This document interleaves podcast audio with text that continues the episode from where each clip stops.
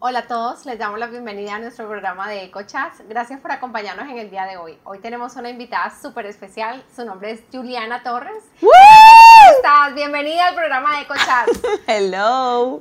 ¿Cómo estás en el día de hoy, Julie? Súper feliz de estar aquí en esta noche. Contenta de volver por acá. Me encanta compartir tiempo y cafecito, mejor cafecito y las mejores conversaciones. Ay, qué rico. Qué Gracias, rico que estés gracias aquí. por invitarme. Qué rico que estés aquí. Julie estuvo con nosotros hace unos meses, hace unos tres meses. Sí. Julie también, si quieren ver el programa del Día del Padre, el programa Honrando a Papá, Honrando eh, papá. para que hicimos Juliana, Wanda Figueroa y Yasmina. Olmos. Ujú. Eh, Julie es parte de ese equipo y si se De quieren ese reír, combo. si- de ese combo y si se quieren reír por un par de horas sin parar y gozarse en una, en una conversación súper sana, hablando de nuestros esposos, hablando de nuestros Hablando bien, papás, hablando bien. hablando bien, Bueno. hablando, mirando con los ojos que el Señor nos dio. Amén. Eh, les invito a que, a que, se, a, a que lo vean. Súper. Julie, tú eres mi amiga, nos conocemos hace casi 14 años. casi Ha sido una gran bendición eh, conocerte. Siempre que nos vemos, nos reímos hasta que nos duele el ombligo. y ha sido, gracias por estar aquí, aceptar la invitación. Gracias Eres una mujer de Dios que admiro mucho. Amén. Y, y yo sé que el Señor ha hecho, te vi llegar a la iglesia Mm. eh, y sé que el Señor ha hecho maravillas Amén. Muchas. en tu vida, ha transformado tu vida. En la iglesia encontraste a tu esposo, eh, tuviste a tus hijos, tienes ya dos hijos, todo eso. Cuéntanos, cuéntanos. De Yo no victoria en victoria, de victoria en victoria. La primera se llama Victoria. Por eso mismo, en honor a eso. Entonces, Julie, cuéntame, ya no voy a contar más ahorita, yo te voy a dejar a ti. que- ¿Quién es Juliana Torres? Bueno, Juliana Torres es una niña, una niña, aunque ya no soy niña, yo todavía me siento como una niña, de verdad, tengo un espíritu de niña.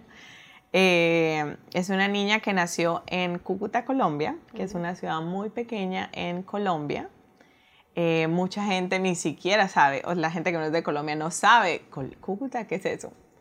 Eh, bueno, de lo vil y menospreciado, eso el Señor lo, lo levanta, lo saca y, y a veces yo digo, wow, Señor, tú, o sea, ¿por qué te fijaste en mí? O sea, ¿qué, qué me viste? Que esa, esa es de las cosas que a mí más, más me, me llenan el corazón de, de su amor, que me, me ministra mucho.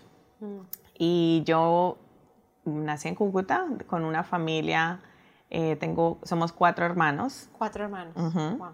eh, yo soy la tercera y bueno, tuve una familia en lo que cabe normal, o sea, con problemas como todos, eh, no súper funcional, pero sí siempre hubo mucho amor, siempre hubo ese apoyo de, de mis papás y todo. Y vine a vivir a los Estados Unidos a los 15 años.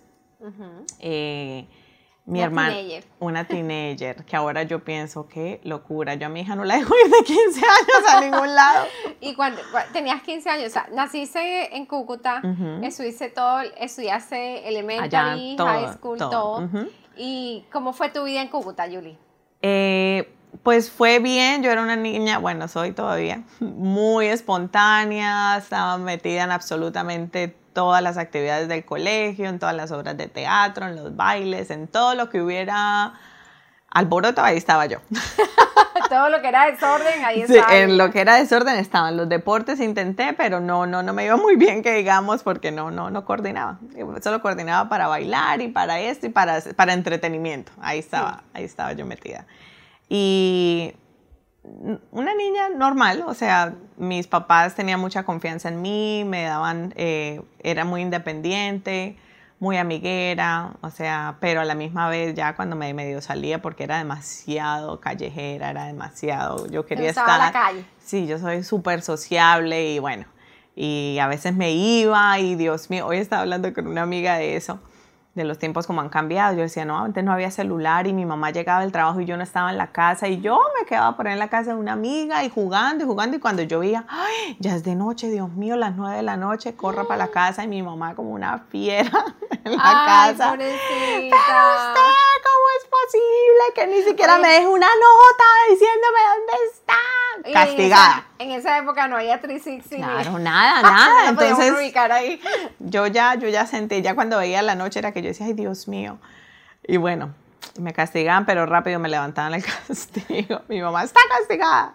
No me decía por cuánto tiempo, ya, yo como que ya, ya, ya se calmó, ya, bueno, otra vez coja para la calle. terrible, eso, pero eran unos tiempos muy, muy sanos, o sea, a pesar de todo muy sanos. Eh, mi hermana mayor vino a vivir a Estados Unidos. Yo, ella me lleva 10 años, o sea que prácticamente no tuvimos mucha comunión, que digamos, y ella se casó y estaba aquí en Estados Unidos y llamó a mi mamá y le dijo, ¿por qué no manda a Juliana para acá? Ella me podría ayudar con la niña, si también aprende inglés, mm. bueno, toda esa cuestión. Eh, y yo, uff, yo soy súper aventurera, yo de una, sí, qué rico, mami, yo quiero. Esa es mi oportunidad. Mentiras, tenía 13 años y vine y estuve solo tres meses porque me dio mamitis. Ya me dio, me dio mi tristeza, sí. Y me devolví para Colombia, o sea, fue un shock grande porque yo llegué aquí a séptimo grado. Y bueno, los colegios aquí son súper diferentes allá. Eh, o sea, yo vi los niños ofreciendo drogas a otros niños, vi pleitos ahí dentro del colegio, o sea, cosas que yo no había visto y era como que era un shock, o sea, yo allá a volarse del colegio, que era eso, esos, esos, esos, esos edificios amurallados allá, eso uno no podía salirse en Colombia. Como, se brincaba uno esos, esos, esas paredes de ladrillo viendo. pero, pero me devolví y después, dos años después, mi hermana volvió otra vez. Y, y dije, bueno, yo sí, yo quiero ir otra vez. Me, me, gustó porque, bueno, hice nuevas amistades y era algo diferente. Y a mí me gusta probar las algo nuevo y mm. bueno. Y otra vez vine, pero ya fue muy diferente porque, o sea, yo tenía 15 años, mi hermana trabajaba mucho, el esposo también.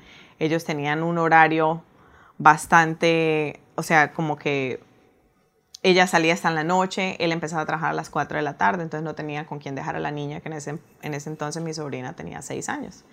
Así que bueno, yo salía del colegio y me iba a cuidar a mi sobrina. Entonces eh, fue un shock porque era completamente diferente a lo que yo estaba acostumbrada en Colombia. En Colombia estaba metida en absolutamente todo. Aquí pues no podía, no me podía como integrar en eh, cosas extra curriculares. curriculares, nada después del colegio porque tenía que cuidar a mi sobrina. Entonces prácticamente tuve que madurar rápido, rapidito, rapidito porque era, yo era la responsable de mi sobrina prácticamente. Yo ya, mi hermana llegaba en la noche y ya la niña bañada, pijamada, con tareas, con todo. Entonces yo pasé de ser una niña que no hacía nada en la casa porque mi mamá lo hacía todo. Era pura todo. Yo, yo estudiaba y amiguera y ya. Y llegué aquí a tener una responsabilidad grande con mi sobrina. Eh, que también eso nos trajo mucha cercanía entre ella, entre ella y yo. Yo tenía 15 años y ella tenía 6 añitos. Entonces ella me miraba como, como ay, ella, yo quiero ser como ella y era así. Eh, entonces ya estuvimos aquí, pero bueno, pasaron muchas situaciones, cosas donde no, no, no, no se dio, no, no me pude quedar más ahí. Eh, yo decidí que dije, no, ¿sabes qué? Yo me voy para Colombia, aquí no puedo estar. Y todas mis amigas en, el colegio, pero ¿cómo te vas a ir para Colombia? Tú sabes, ya yo me había quedado ilegal. Entonces me decían, si tú te devuelves, ya no puedes volver en 10 años. Y yo dije, bueno, pero ¿qué voy a hacer? Mis papás no me van a dejar quedarme aquí. ¿En dónde? Y entonces, pues tenía dos muy buenas amigas mías, mis mejores amigas. Eh, y yo, una de ellas me dijo, una familia cubana, me dijo, Julie, si quieres ven a vivir con nosotros. Y ya en ese momento tenía 16 años. Y yo dije, no, mis papás no me van a dejar. Ellos no me van a dejar. Eh, cuando hablé con ellos, mi papá me dejó. Mm, mi mamá estaba como que nerviosa porque tú sabes, uno siempre no, que si no es con la familia, con nadie. Bueno, a la final ya ellos medio conocían a la otra familia eh, por ese año que estuvimos de amistad y me fui a vivir con ellos eh, fue a vivir con ellos y realmente fueron una belleza de, familia, o sea, me recibieron, ella me trataba como si fuera otra hija, su hija era mayor que yo, yo tenía 16, ella tenía 20 años mm. y ella, estaba, ella ya era senior, y yo estaba como en freshman, era en décimo o algo así por ahí. Y entonces, no, yo ya trabajaba, empecé a trabajar part-time. Wow. Ellos me, me, llevaban al trabajo, me recogían al trabajo, o sea, realmente me, me adoptaron. Es como si me hubieran adoptado. Y yo digo, Dios, Dios fue tan lindo porque a pesar de que yo no tenía una relación con el Señor, Dios siempre puso personas a mi alrededor que eran buenas, o sea, que me cuidaban, que me amaban. O sea, yo decía, yo aquí tenía como tres mamás, porque eran esas tres amigas cercanas, las mamás conmigo eran como, como si fuera mi mamá. Como si fuera tu mamá. Era Julie, venga almuerce, venga, ¿qué va a hacer? Venga acá. Entonces yo, yo me quedaba tres noches en la casa de mi amiga y dos donde ya, bueno, ya después cuando me, me, me fui a vivir sola. Mm. Y estuve con ellos un tiempo. Ella no me dejaba, o sea, yo trabajaba y ella no me dejaba ni que le diera 20 dólares ni nada. Entonces yo siempre era como que a escondidas poniéndole en la, en la cartera porque yo vivía ahí de gratis, o sea, ellos realmente de, de, buena voluntad me estaban ayudando y ella me decía, no, Julie, lo que tú te ganes, eso es para tus cositas, para lo que necesites. Y así, y bueno, hasta que ya después salí de ahí, eh, me fui a vivir sola, me fui a vivir con un novio. Eh, bueno, era, eh, la cuestión es que estaba viviendo en otro lugar con otra familia. Y esta familia era una familia que vivían en un apartamento pequeñito. Y ahí solamente vivía la mamá, el papá, la hija y una señora. Era un apartamento de dos habitaciones. Entonces, en una de las habitaciones dormía la hija y en la otra camita que había una señora que pagaba por, por dormir ahí. O sea, era, éramos cinco en un apartamento de dos habitaciones. Entonces, a mí me rentaban el sofá cama. Cuando eso yo tendría por ahí 18 años, yo creo. Y entonces, o sea, eh, ya yo estaba trabajando, ya eh, estaba, estaba con un novio y resulta que ellos se habían casado, el esposo se había casado con una ciudadana por los papeles y fueron y se presentaron ya en, para, para, la entrevista y todo eso y descubrieron que no era un matrimonio de verdad. Entonces le mandaron carta de deportación, ahí todos éramos ilegales. Así que ahí fue como que un susto grandísimo, todo el mundo salgan porque dijimos, no, aquí va a llegar inmigración el otro día y nos van a sacar. Y yo no tenía para dónde irme. Entonces ese novio muy, muy amable, muy cordial, me dijo, pues ven conmigo. Y me fui, eh, me fui temporalmente con él hasta que ya había pasado como un mes y yo dije, no, yo no quiero que piense que ahora ya apenas teníamos como un mes de novios. Y no quiero que piense que ya aquí me, se, se acomodó. Mm. Y me dijo, no, quédate, yo no quiero que te vayas, ta, ta, ta. Bueno, y estuvimos de novios como un año.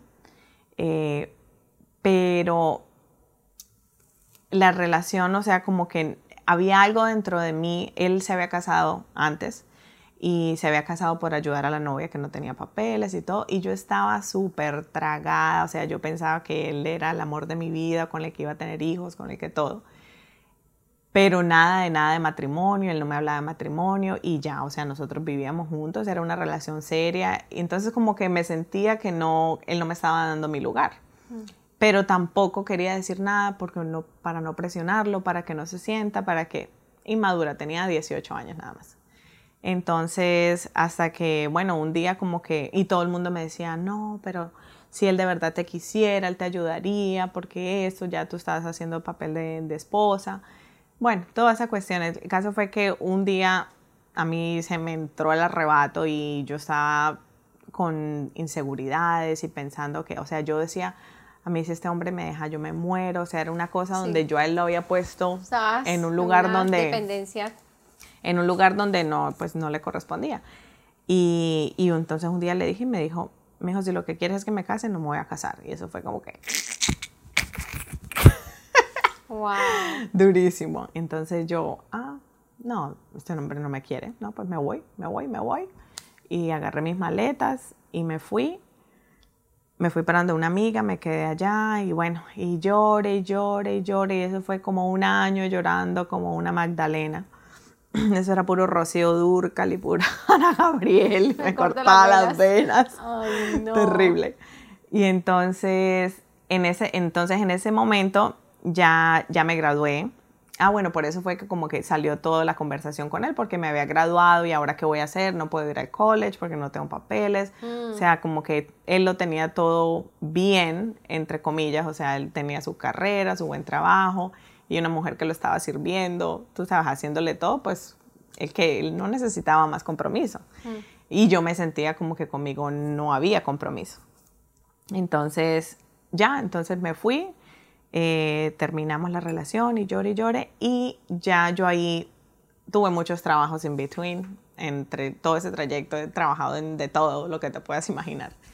Eh, y terminé trabajando en mortgages, haciendo préstamos hipotecarios. Wow. Eh, bueno, no haciendo préstamos, sino ¿Cuántos era, era procesadora. Ahí tenía como 19, 20 años, por ahí. Haciendo, wow. Sí, y trabajaba, trabajaba como cajera en un supermercado.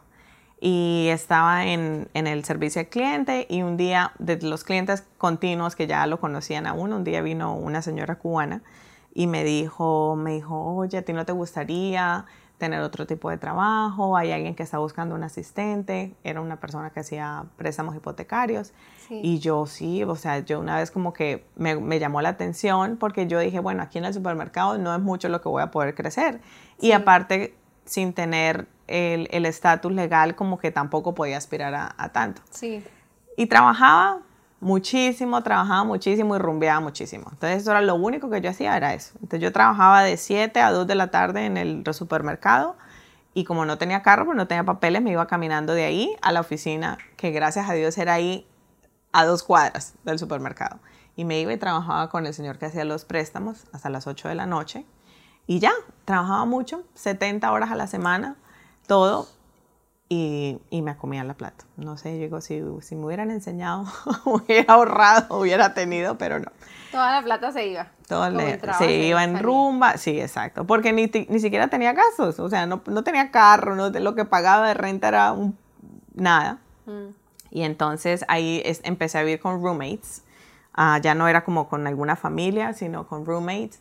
Y, y en ese trabajo que empecé eh, como asistente de este, de este señor, terminaron necesitando una procesadora de los préstamos. La que estaba se fue, ellos me ofrecieron el trabajo, me pagaron el entrenamiento, Qué chévere. todo, o sea, como que ahora después de tantos años miro atrás y yo digo, wow, señor, o sea, tú tienes un, como que todo tiene que ver, o sea, cada Todo, trabajo que, cada en el que él me puso me estaba preparando como para el futuro.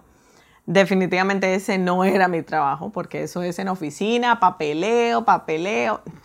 Y tú, yo necesito estar hablando, y necesito gente.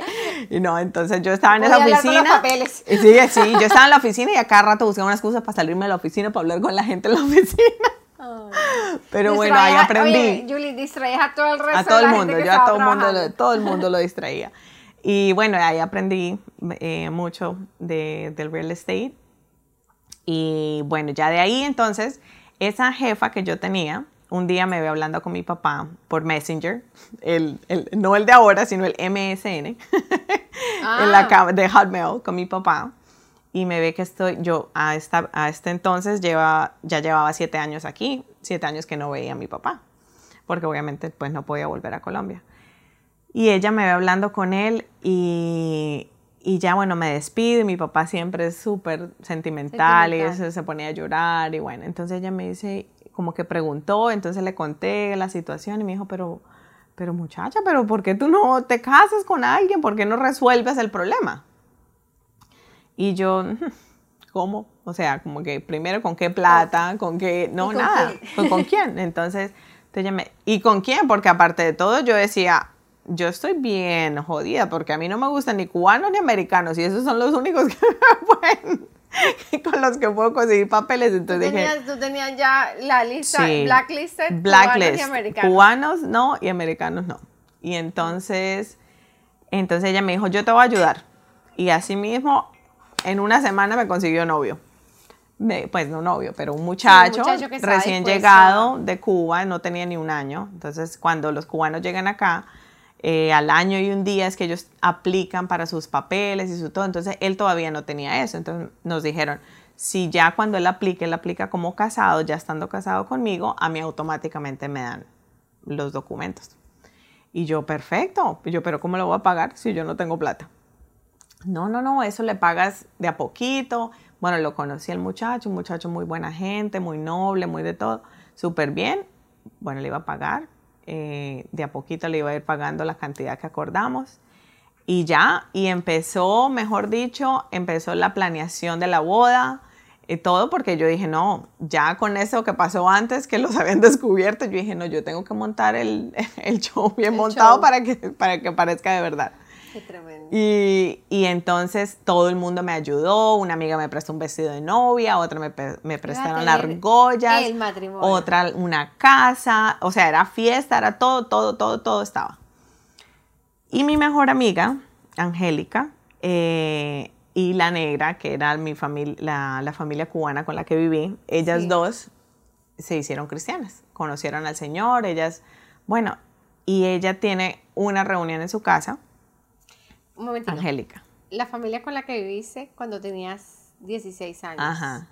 Ella, tu amiga, ella, que la era hija, mayor. La que tenía 20, yo tenía 16. 16. 20, Ajá. ella conoció al Señor. Sí, ella. ¿Y quién es? Ella es Angélica. No, ella es, ella es Jay Kelly, la, la negra, le La decimos negra. negra, de cariño. Y Angélica.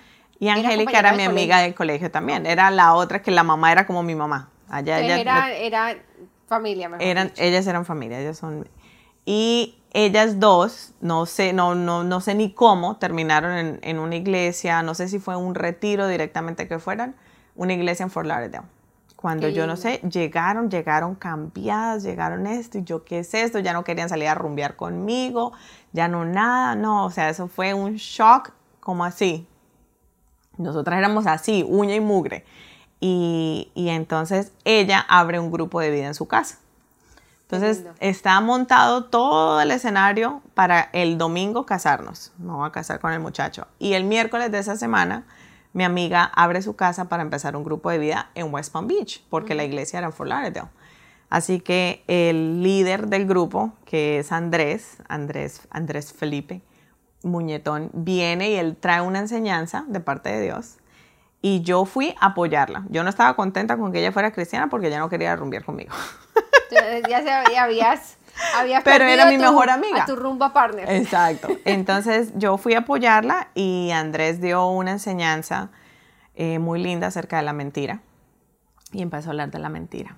O sea, Howard, de todas las enseñanzas que hay, él vino a hablar de la mentira. El Señor sabía que eso era lo que yo tenía que escuchar.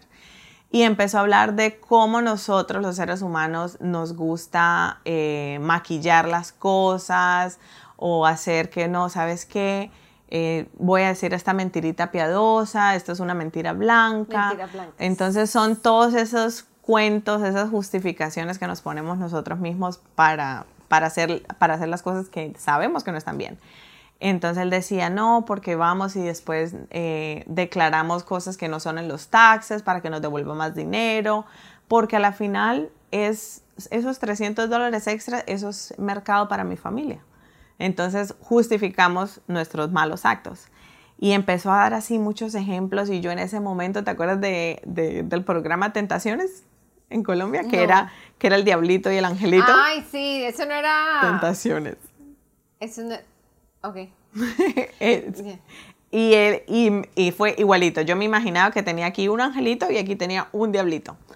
Porque él empezaba a hablar y era como que, ¡Ah! el ángel me decía, ay, Dios no quiere que te cases. Dios no quiere que te cases, o sea, lo que estás haciendo está mal, estás diciendo mentiras, estás engañando. Y por otro lado, el diablito me decía, pero usted ha pasado mucho trabajo en este país por no tener papeles, vea Mientras cuánto que tiempo. estaba hablando, tú estabas oyendo Mientras que él estaba hablando, o sea, mi mente era como que, ¡ah! y yo, ay Dios mío, entonces era como que, wow, yo no me puedo casar. Y después como que no, si llevas siete años aquí sin papeles, sin hacer tantas cosas que has querido hacer y no has podido.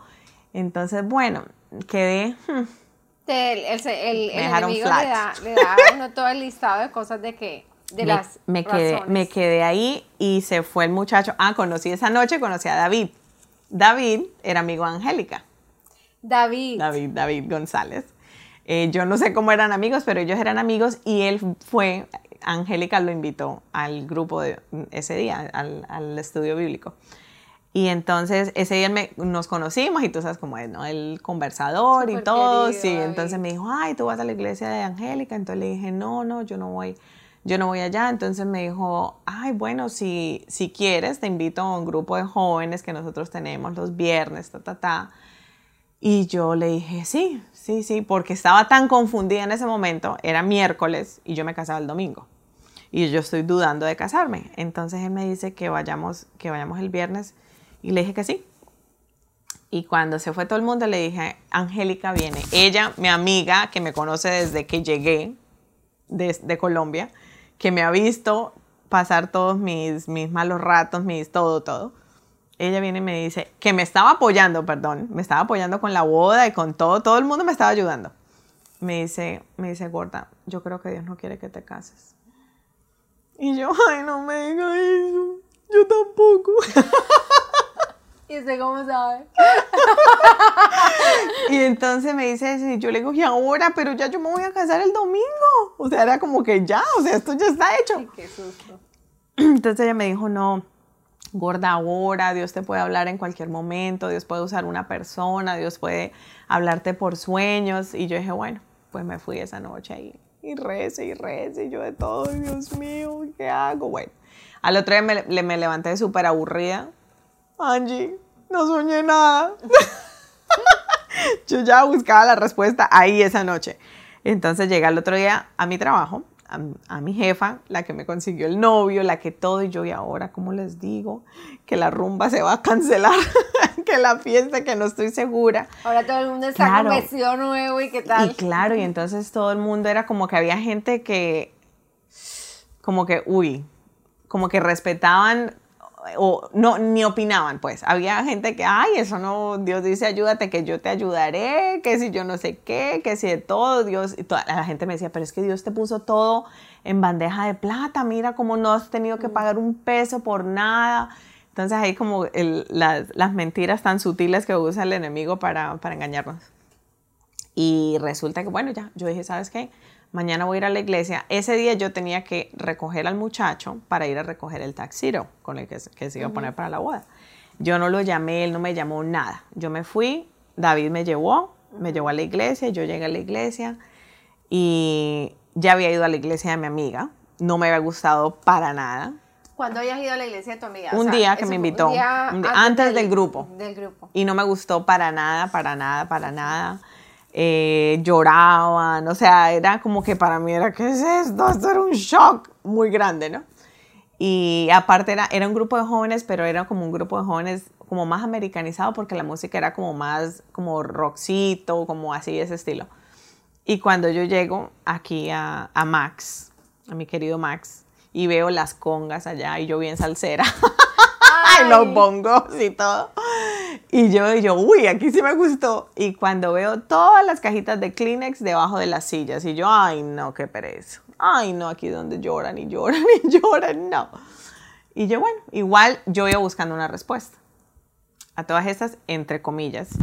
Yendo hacia el santuario, pasadas por la cafetería y veo un muchacho allá todo grandulón, musculoso, así. Yo mm", lo miré así. Don Miguel Torres. ¿Al primero que viste? Al primero que vi. Y yo iba así, enfocada en necesito una respuesta, ¿qué voy a hacer? ¿Me voy a casar? ¿No me voy a casar? Y ya, pero eso fue así fulminante. Me llamó la atención como cuando lo vi y ya. Estaba hasta en muletas. En esa época estaba en muletas. Y seguí y bueno, y el pastor Daniel dio una palabra de Dios. Como ese todo. entrase, con ¿cómo fue ese primer día? Eh, bueno, entré, me impactó la, los instrumentos musicales porque dije aquí son medio caribeños, esto me gustó. Y, y llegué y cuando vi todos los, los, los, Kleenex pensé, ay no, aquí lloran mucho, pero igual fui y me senté y yo iba con, yo iba dispuesta. Yo tenía el corazón. ¿Te sola? con David, con David, David se sentó conmigo. Tú te sentaste detrás mío. Tú, tú Leilita, Carlitos y Rodri estaban atrás mío. Y y yo me senté y el pastor Daniel empezó a predicar así con esa pasión y con ese de todo. Y la, la predica se llamaba Contra toda esperanza. Y empezó a predicar. Bueno, yo solo recuerdo que había un momento donde él empezó a decir, ya cuando tú piensas que tu matrimonio no tiene arreglo, cuando tú piensas que tus hijos no van a coger el camino correcto, que ya los perdiste, que esto, cuando tú piensas, y empezó así a dar muchos ejemplos de, de, de momentos de fracaso en la vida de cualquier persona, cuando tú piensas que nunca vas a coger la residencia, ahí es cuando tú tienes que creer que Dios es un Dios todopoderoso, que Dios es un Dios soberano, que quiere lo mejor para ti, más que tú misma. Y yo, ¿dónde están los clientes? Empieza a llorar. Oye, los clientes. Se me los clientes, más. Páseme el otro allá. Y empiezo a llorar. No, aquí a la yugular, como dice una amiga, como dice mi amiga barranquillera. De una, así, eso fue como que wow. Y yo empecé ya, en ese momento, ya cuando él dijo eso, yo dije, no me caso. Ya, eso fue todo lo que yo necesitaba, una palabra de esperanza, de saber de que sí hay una solución. Hmm. Aunque yo no la vea, sí hay una solución. Y entonces, perfecto, se acabó la prédica, él dijo, el que quiera oración, pase adelante mucha gente pasó adelante. Mira, ese, esas escaleritas que habían ahí estaban llenas de gente. O sea, como que todo así en, hilera. Y había un campito. Y ese campito me llamaba. Y yo estaba loca por ir, pero yo qué pena. No, yo que voy a ir allá al frente.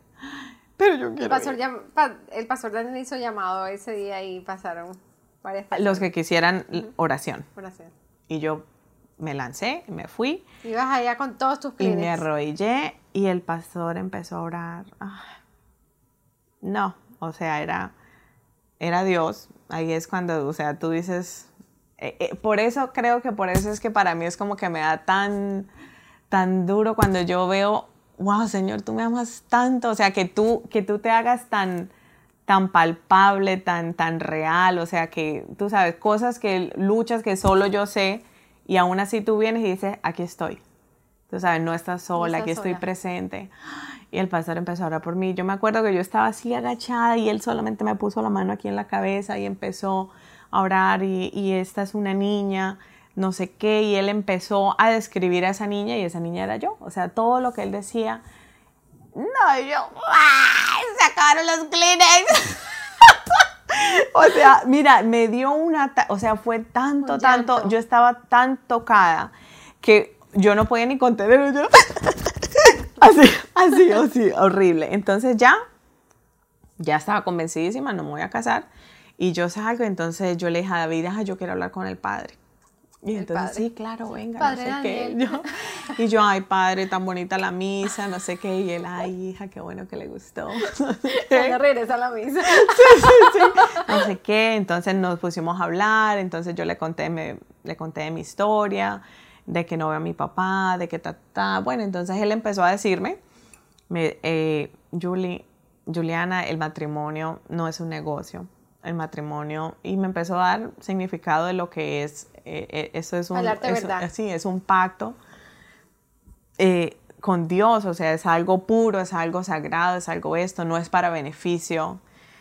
Y bueno, y yo sí, sí, sí, no, está bien, ya, o sea, para mí ya era decidido, yo ya. Entonces me dice, bueno, tú quieres, tú quieres hacer un, un pacto con Dios.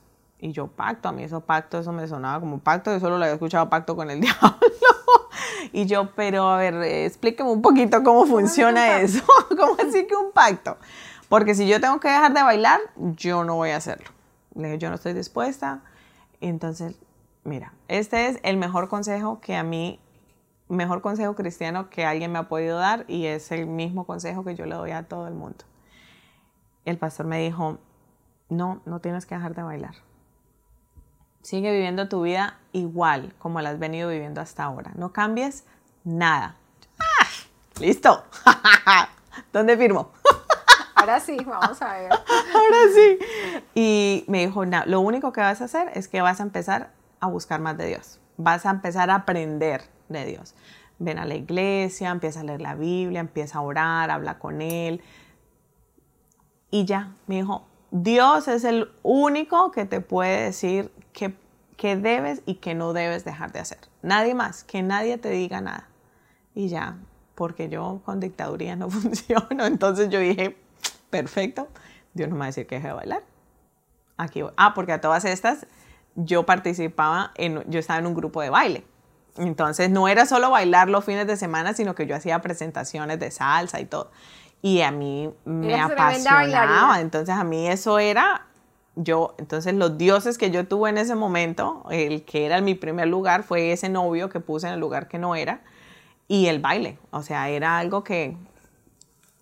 Y cuando, entonces ya llegando yo a la iglesia, obviamente yo vengo también en ese año donde estaba llorando mi exnovio y toda esa cuestión.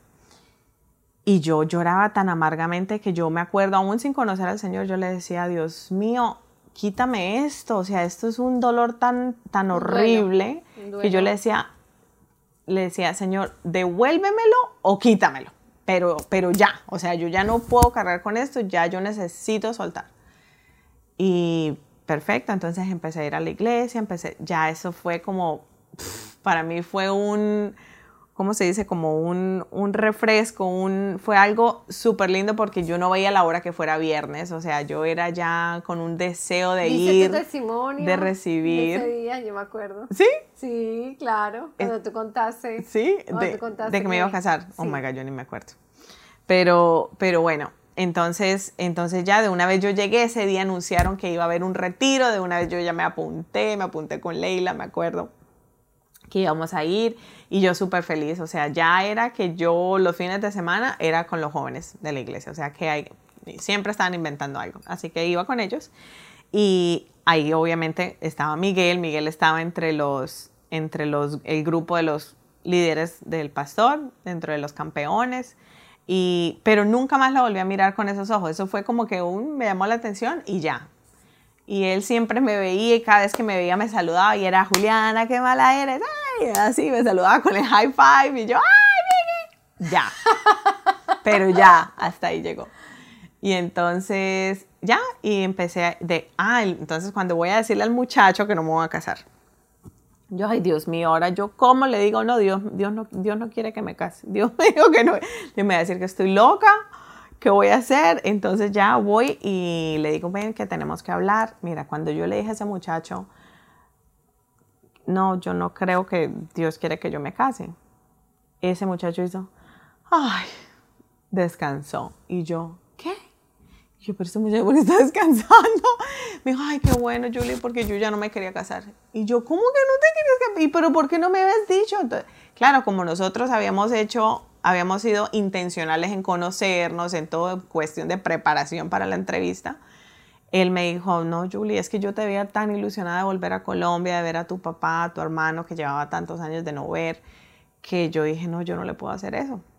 Mm, Y, y ya, entonces perfecto. Y ay, cuando me dijo eso, eso fue confirmación que estaba haciendo lo correcto. qué lindo. Y, y entonces ahí después me dice, no, pero bueno, yo quisiera, ya que somos amigos, ta, ta, ta, si de pronto no, iniciáramos una relación. Y yo, ¿qué? ¡No! ¡Era Te vi. chiquitico! A mí no me gustaban los hombres Te chiquitos. vi, hasta luego. No, no, no, muy buena gente y todo, pero no, ya, ya. Y ya, y me metí y estuve un año, estaba un año en la iglesia, metida, aprendiendo, el Señor me regaló a Vero de mentora, Vero Telles, que eso fue, wow, yo digo, de los regalos que yo oro que toda persona que conoce al Señor tengan, o sea, que tengan un mentor, que tengan alguien que los ayude, que, los, que les enseñen y sobre todo lo más hermoso, lo más hermoso que, que tiene eh, Verito, que tuvo conmigo, que a, a pesar de que ella era tan joven, porque yo tenía 20 años y Vero tenía como 24, 25 Sí. años, pero parecía de 40. Sí, ¿Por tiene... Tiene la mente una madurez increíble. an old soul. Sí, an old soul. Sí. Y ella era, fue, eh, lo más hermoso que ella tenía es que ella me enseñó a depender de Dios. Entonces yo, claro, como ella era consejera y era tan buena y ella era- siempre tenía como una solución y todo, yo cada vez que tengo un problema, yo, pero, Bueno, mira, esto, esto, esto, ¿qué hago? ¿Ya oraste? "Mm, no, no. Bueno, ve y ora y después hablamos. Y yo, ay, no, ay, pero dígame, usted sabe la respuesta, dígame, guíeme, ¿qué hago? No, no. Y así, y ella, ella me enseñó mucho, mucho, mucho. Entonces, eso, eso fue algo muy lindo que aprendí donde, donde es importante cuando estás discipulando, mentoreando a alguien, que esa persona no se vuelva codependiente de ti, que no sea que, que, depende de ti para todo, tú eres la que le da las respuestas. No, es enseñarlo. Solamente nosotros somos siervos de Dios para dirigir a la gente al trono. O sea, ve, habla con papá, que papá es el que sabe la respuesta. Y, y, ya, entonces pasó ese año. Después tengo un trabajo, eh, bueno, ah, cuando todo eso pasó que se cayó el mercado, así que ya yo no estaba haciendo lo de las hipotecas, tuve muchos trabajos aquí por allá, terminé trabajando en, una, en, un, en un flower shop, en una floristería. floristería. Y supuestamente me pusieron de manager de la, de la floristería, un americano, ta, ta, ta. Y todo muy bien, todo muy bonito. Mm, me iba a pagar mensualmente, un salario mensual. Trabajé un mes entero y me dio un cheque malo. Cuando me entregó el cheque no tenía fondos. No puede ser. Sí. Y yo, ay, Dios mío, ¿qué hago? Bueno, entonces ya ha pasado casi un año. Y, y entonces pasando el año, yo en un domingo doy mi testimonio de, de, lo que me acaba de pasar, pero que a pesar de eso, eh, Dios había sido tan bueno que no me había faltado nada. Siempre alguien me dio, Javi me pidió un ride por aquí, me dio para la gasolina, me ayudaron por acá. No me faltó nada. Y yo contenta. O sea, si hay algo que yo le doy gracias a Dios es la personalidad que Él me dio. Porque yo a veces cuento mi historia y la gente es como que, ay, pobrecita y tan joven y pasando todo. Y yo nunca me sentí víctima, nunca me sentí, ay, pobre de mí, porque yo vivía tan alegre, yo vivía el día a día. manera como tú veías tus, tus situaciones, sí. como la manera como tú las veías y no... No, exacto, para mí yo vivía el día a día, yo disfrutaba hablando con la gente, pasando de mí se me pasaban los días así y ya. Y, y entonces doy mi testimonio ese día y al día siguiente me llama Miguel para invitarme a comer. Pero ya ha pasado un año que lo conozco en grupo, tú sabes que siempre salíamos la patota, un poco de gente. Y, después de que le escuchas tu testimonio de lo del, del trabajo. Lo del trabajo, te dicen. Al otro día él me llama para invitarme a comer. Pero entonces, como yo ya lo conozco, como él es un hombre generoso, él siempre estaba ayudando, siempre el que necesitaba, él siempre ayudaba. Entonces yo dije, en su generosidad me está, me quiere alimentar, sabe que estoy sin plata. Me quiere dar el almuercito. Exacto, me quiere dar para el almuercito. Y ese día me había salido un trabajo de ballet parking. Ese fin de semana, acababa de empezar un nuevo trabajo en ballet parking. Y le dije, no, es que tengo que trabajar. Me dijo, ah, bueno, está bien, ya. Ok. Yo, sana, sana, sana. Llegó el, el lunes, vuelve y me llama. Y yo dije, no, hasta que no me saque a comer, él va a seguir insistiendo. Entonces yo le dije, bueno, listo, yo salgo a tal hora, si quieres nos encontramos, ¿dónde quieres que, dónde quieres que vaya? O sea, para mí no, yo no lo veía como que esto es un date romántico ni nada. Y yo me iba a ir con mi ropa de vale parking y todo, vamos, sí, ok. Y me dijo, no, no, ve a la casa, yo te recojo. Eh, ¿qué te gusta? ¿Qué prefieres? Conozco un restaurante muy bueno mexicano y otro americano. ¿Cuál? Y yo, ah, no, cualquiera, a mí no me importa. Dice, bueno, tú, tú me dices, ¿Taco Bell o Burger King? ¡Ay, no! Ese Miguel ahí está pintado. Pero obviamente estaba molestando, pero a mí no me importaba porque yo no lo estaba viendo con otros ojos. Y bueno, fue, me recogió, nos fuimos a comer. Ah, algo muy importante, muy importante. Ese día cuando yo, cuando yo di mi testimonio, había algo en mi corazón que desde que yo había decidido no casarme, se quedó como que, ok, Señor, yo te quiero agradar, yo no me voy a casar porque, por agradarte. Sí. Pero ¿cómo voy a conseguir mis papeles? Era como que de todas formas tenía la incertidumbre de, que, de que eso se tenía que resolver de, de, alguna forma y yo no veía forma porque no me gustaba cubano ni americano. Y entonces ese día yo, el día que yo di mi testimonio, me acuerdo que compartí que yo dije que ese día solté todo. Porque yo dije, Señor, si esto está pasando, o sea, ¿qué es lo que me quieres decir? A lo mejor, a lo mejor tu voluntad no es que yo esté aquí en Estados Unidos. A lo mejor tu voluntad es que yo regrese a Colombia. Y si tu voluntad es, es en Colombia, allá voy a estar bien, allá voy a estar mejor y yo estoy aquí nadando en contra de la corriente. Entonces ese día solté. Y ya, yo dije, Señor, bueno, perfecto, si, si me quieres en Colombia, pues yo me voy para Colombia. Y al otro día me llama el cubanito este. Ese cubano que había visto cuando entré a la iglesia, así de reojo. Ese cubanito. Y entonces ya, bueno, entonces fuimos a comer y hablamos y así como hablo yo hasta por los codos, él habla el doble hasta por los codos, nos peleamos por el turno para hablar ya, baby, ya tú hablaste mucho, déjame hablar a mí. Ay, no, increíble, increíble. Y entonces estuvimos como unas tres horas en ese restaurante. Y yo solo recuerdo que él me está contando de él y todo y me habla pues de las cosas de su relación con Dios y todo. Y yo solo me acuerdo que yo dije en mi mente, ay Dios mío, ojalá que el hombre que tú tengas para mí tenga eso. Tenga eso, o sea, ese, ese amor por, por Dios.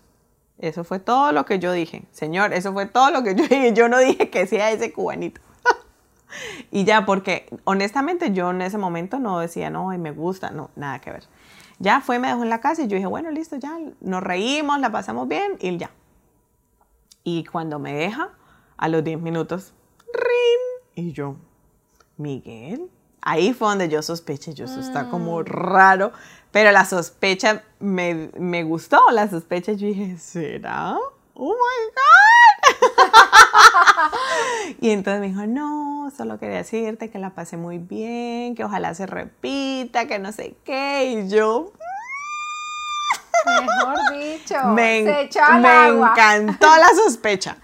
Y así me seguí invitando a salir, a comer.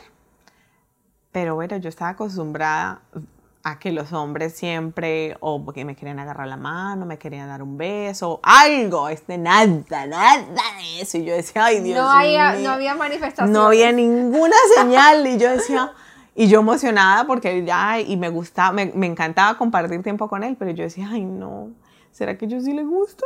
¿Será que yo era como que en una confusión? Me acuerdo que le conté a mi papá y mi papá me decía, ay no, mamita, mejor no se ilusione, a lo mejor él solamente la quiere de amiga. Y yo, bueno, está bien. Hasta que, así pasaron como unas tres semanas. Que El hombre estaba duro. Haciéndose el mejor duro. dicho, haciéndose el duro. tres semanas y por ahí salíamos dos o tres veces a la semana. Entonces, cuando ya un día eh, viene, me dice, ay, te voy a, estás en tu casa, te voy a dejar algo, pero no lo abras hasta que me vaya. Ay, yo lo debí haber traído. Bueno. Y entonces me regala una tarjeta que parece como una foto. Gracias, David, porque eso... ¿Lo hizo David? Ay, divino. Porque mi esposo no es nada tecnológico ni de sistemas. Pero Miguel tenía la idea y entonces, bueno, ella fue y, y le compartió con David, que fue como el cómplice en todo. Yo, ay, Ay, señor es lindo. O sea, usó a David para traerme a la iglesia y lo usó también como, bueno, El entonces, chaperón. el chaperón. y entonces la tarjeta decía, congratulations, you are a winner. Por favor, selecciona uno de los siguientes cuatro premios y llama al 1-800 Miguel para confirmar tu premio. Para, para reconfirmar tu recompensa. Y eran cuatro foticos. Entonces era la torre de París, el Eiffel Tower, una foto de un, como un crucero, un bote grande. eh, decía un, una, no sé cuántos días, bueno, alrededor del mundo, no sé qué. Eh, después la otra foto era una playa, decía una semana en Cartagena. Mm. Y la última Ay, en Cartagena, ¿cómo en se Cartagena. Cartagena? Sí, sí, sí. Y la otra foto, una fotico de Miguel. Así, no, sonriente. Una cena romántica a la luz de las velas. Y al final, lo más lindo, un angelito así arrodillado orando, con el, con el bobo aquí arriba, la burbuja, pensando, diciendo, por favor, escoge el número cuatro, por favor, por favor, Ay, por no, favor. divino. Amén. Y yo brincaba en mi cama y yo, ¡ay! Ya, ahora sí, ya, ahora sí. En ese se tiempo, ¿con delató. vivías, Julie? Con roommates, tenía Con roommates. ujú.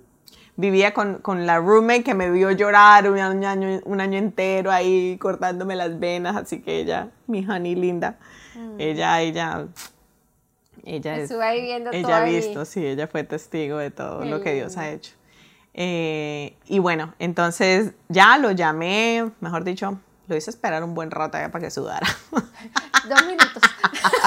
o como 15 mientras fui, le conté a Hani, lo mostré, brinqué en la cama de todo. A tu papá, a tu Sí, mamá. sí, sí, sí. Después sí lo llamé, entonces le dije yo, ay, venga, no puedo escoger dos. Oye, ¿se puede escoger todas las anteriores? Sí.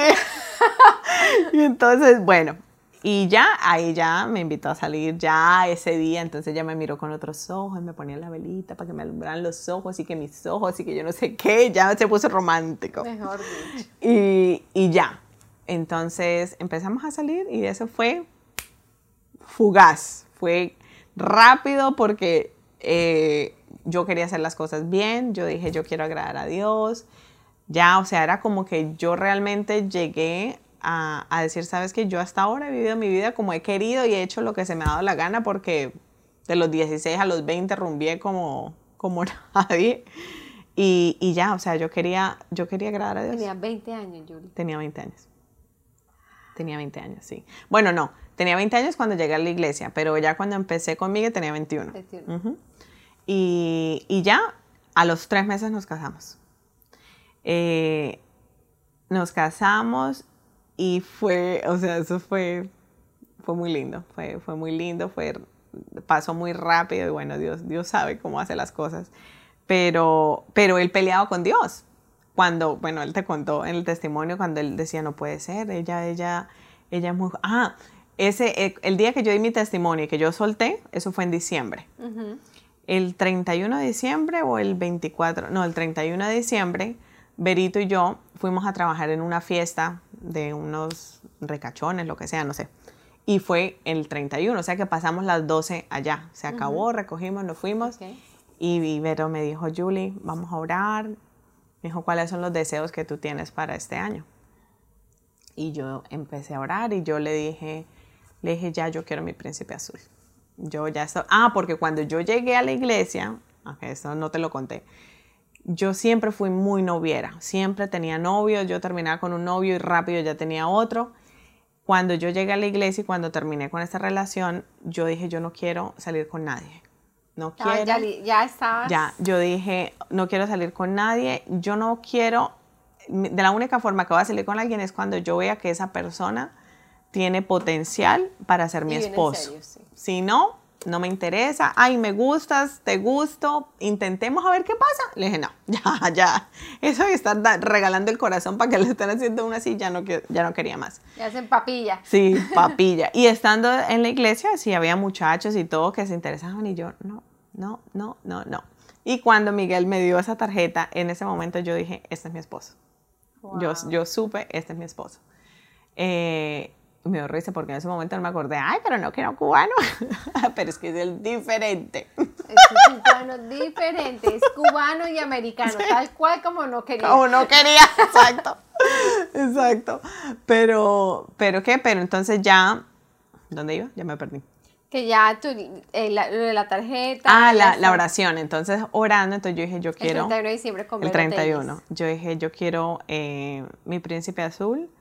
Y, o sea, ya estoy lista. Como que ya ahora sí estaba lista para empezar una relación. Y, y le dije, y quiero ver a mis papás. Quiero volver a Colombia. Esas fueron mis dos oraciones. Y fue chistoso porque de, de la historia que contaba Miguel, él estaba de la nada y Vero ahí en el computador, me la imagino porque ella es así medio loquita, así que está hablando sola y pensando que nadie la está escuchando. Ya Julie está lista para casarse. Ya esto, o sea, entonces eso tuvo que haber pasado después de que nosotros tuvimos esa Ay, oración. sí. Y literalmente, o sea, a los 15 días, 3 semanas, pasó todo eso. Y a mí me sorprende en gran manera. O sea, yo sé que el Señor no siempre responde de la misma forma, pero Dios, a mí, o sea, es, es, es una relación tan linda porque él, siempre me responde. O sea, Él siempre, o sea, muy pocas veces casi que yo he tenido que esperar mucho. No sé, no sé. Y por eso es para mí, por eso esa canción de no sé lo que viste en mí para amarme tanto así, eso a mí me llena. O sea, porque es que me siento inmerecedora. O sea, pero ¿por qué yo que tengo especial para que así? Ay, sí. el Señor es bueno. Señor es Entonces bueno. sí, y ya, bueno, nos casamos súper rápido. Eh, como a casi un año después tuvimos a Victoria. Eh, ah, mi esposo es mayor que yo, así que esa fue una de las luchas que tenía Miguel. Él decía, ay no, pero es que ella está muy joven. Y a mí me, desde siempre me han gustado mayores que yo. Pero claro, no tan mayores. Cuando ya, cuando nosotros nos conocimos, Miguel tenía 37 años y yo tenía 21. Y, o sea, mejor dicho, cuando se me declaró. Y hasta ese momento yo decía, no, que 35 máximo. Cuando dijo 37, dije, bueno, dos añitos, añitos más. más. Eso, no, eso no es nada. y cuando le dije a mi mamá, yo dije, mi mamá me va a matar cuando yo le diga. Entonces le dije, mami, es que esa.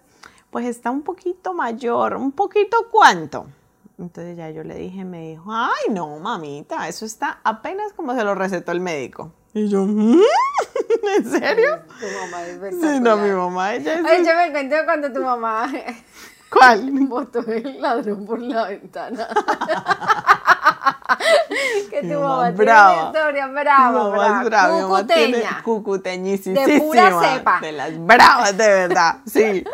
Y, y ella me dijo, no, mamita, ¿usted para qué quiere un culicaga, un niñito ahí que no sabe lo que quiere en la vida, que está jugando, que no, no, ya él es un hombre hecho y derecho, ya usted no está para estar perdiendo el tiempo. Hmm, Y ya, así que Qué bueno. nos, nos casamos. ¿De verdad quieres que te cuente la historia de mi mamá del ladrón?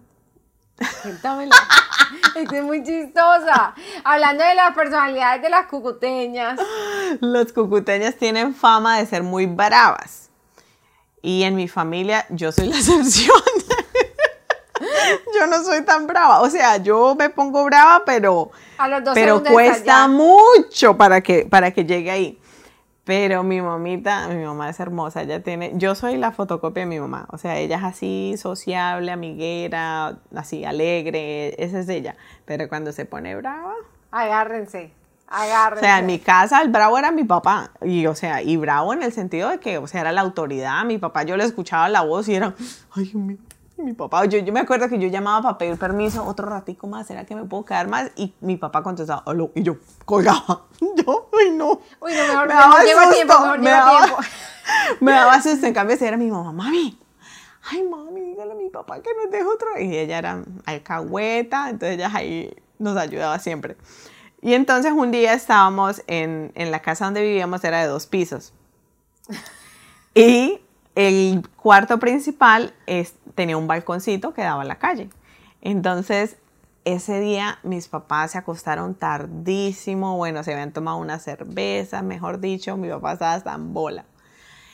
Y Cúcuta hace mucho calor y ellos dormían con la, con la ventana ventana abierta. del balcón abierto. Pues resulta que se ha metido un ladrón a la casa.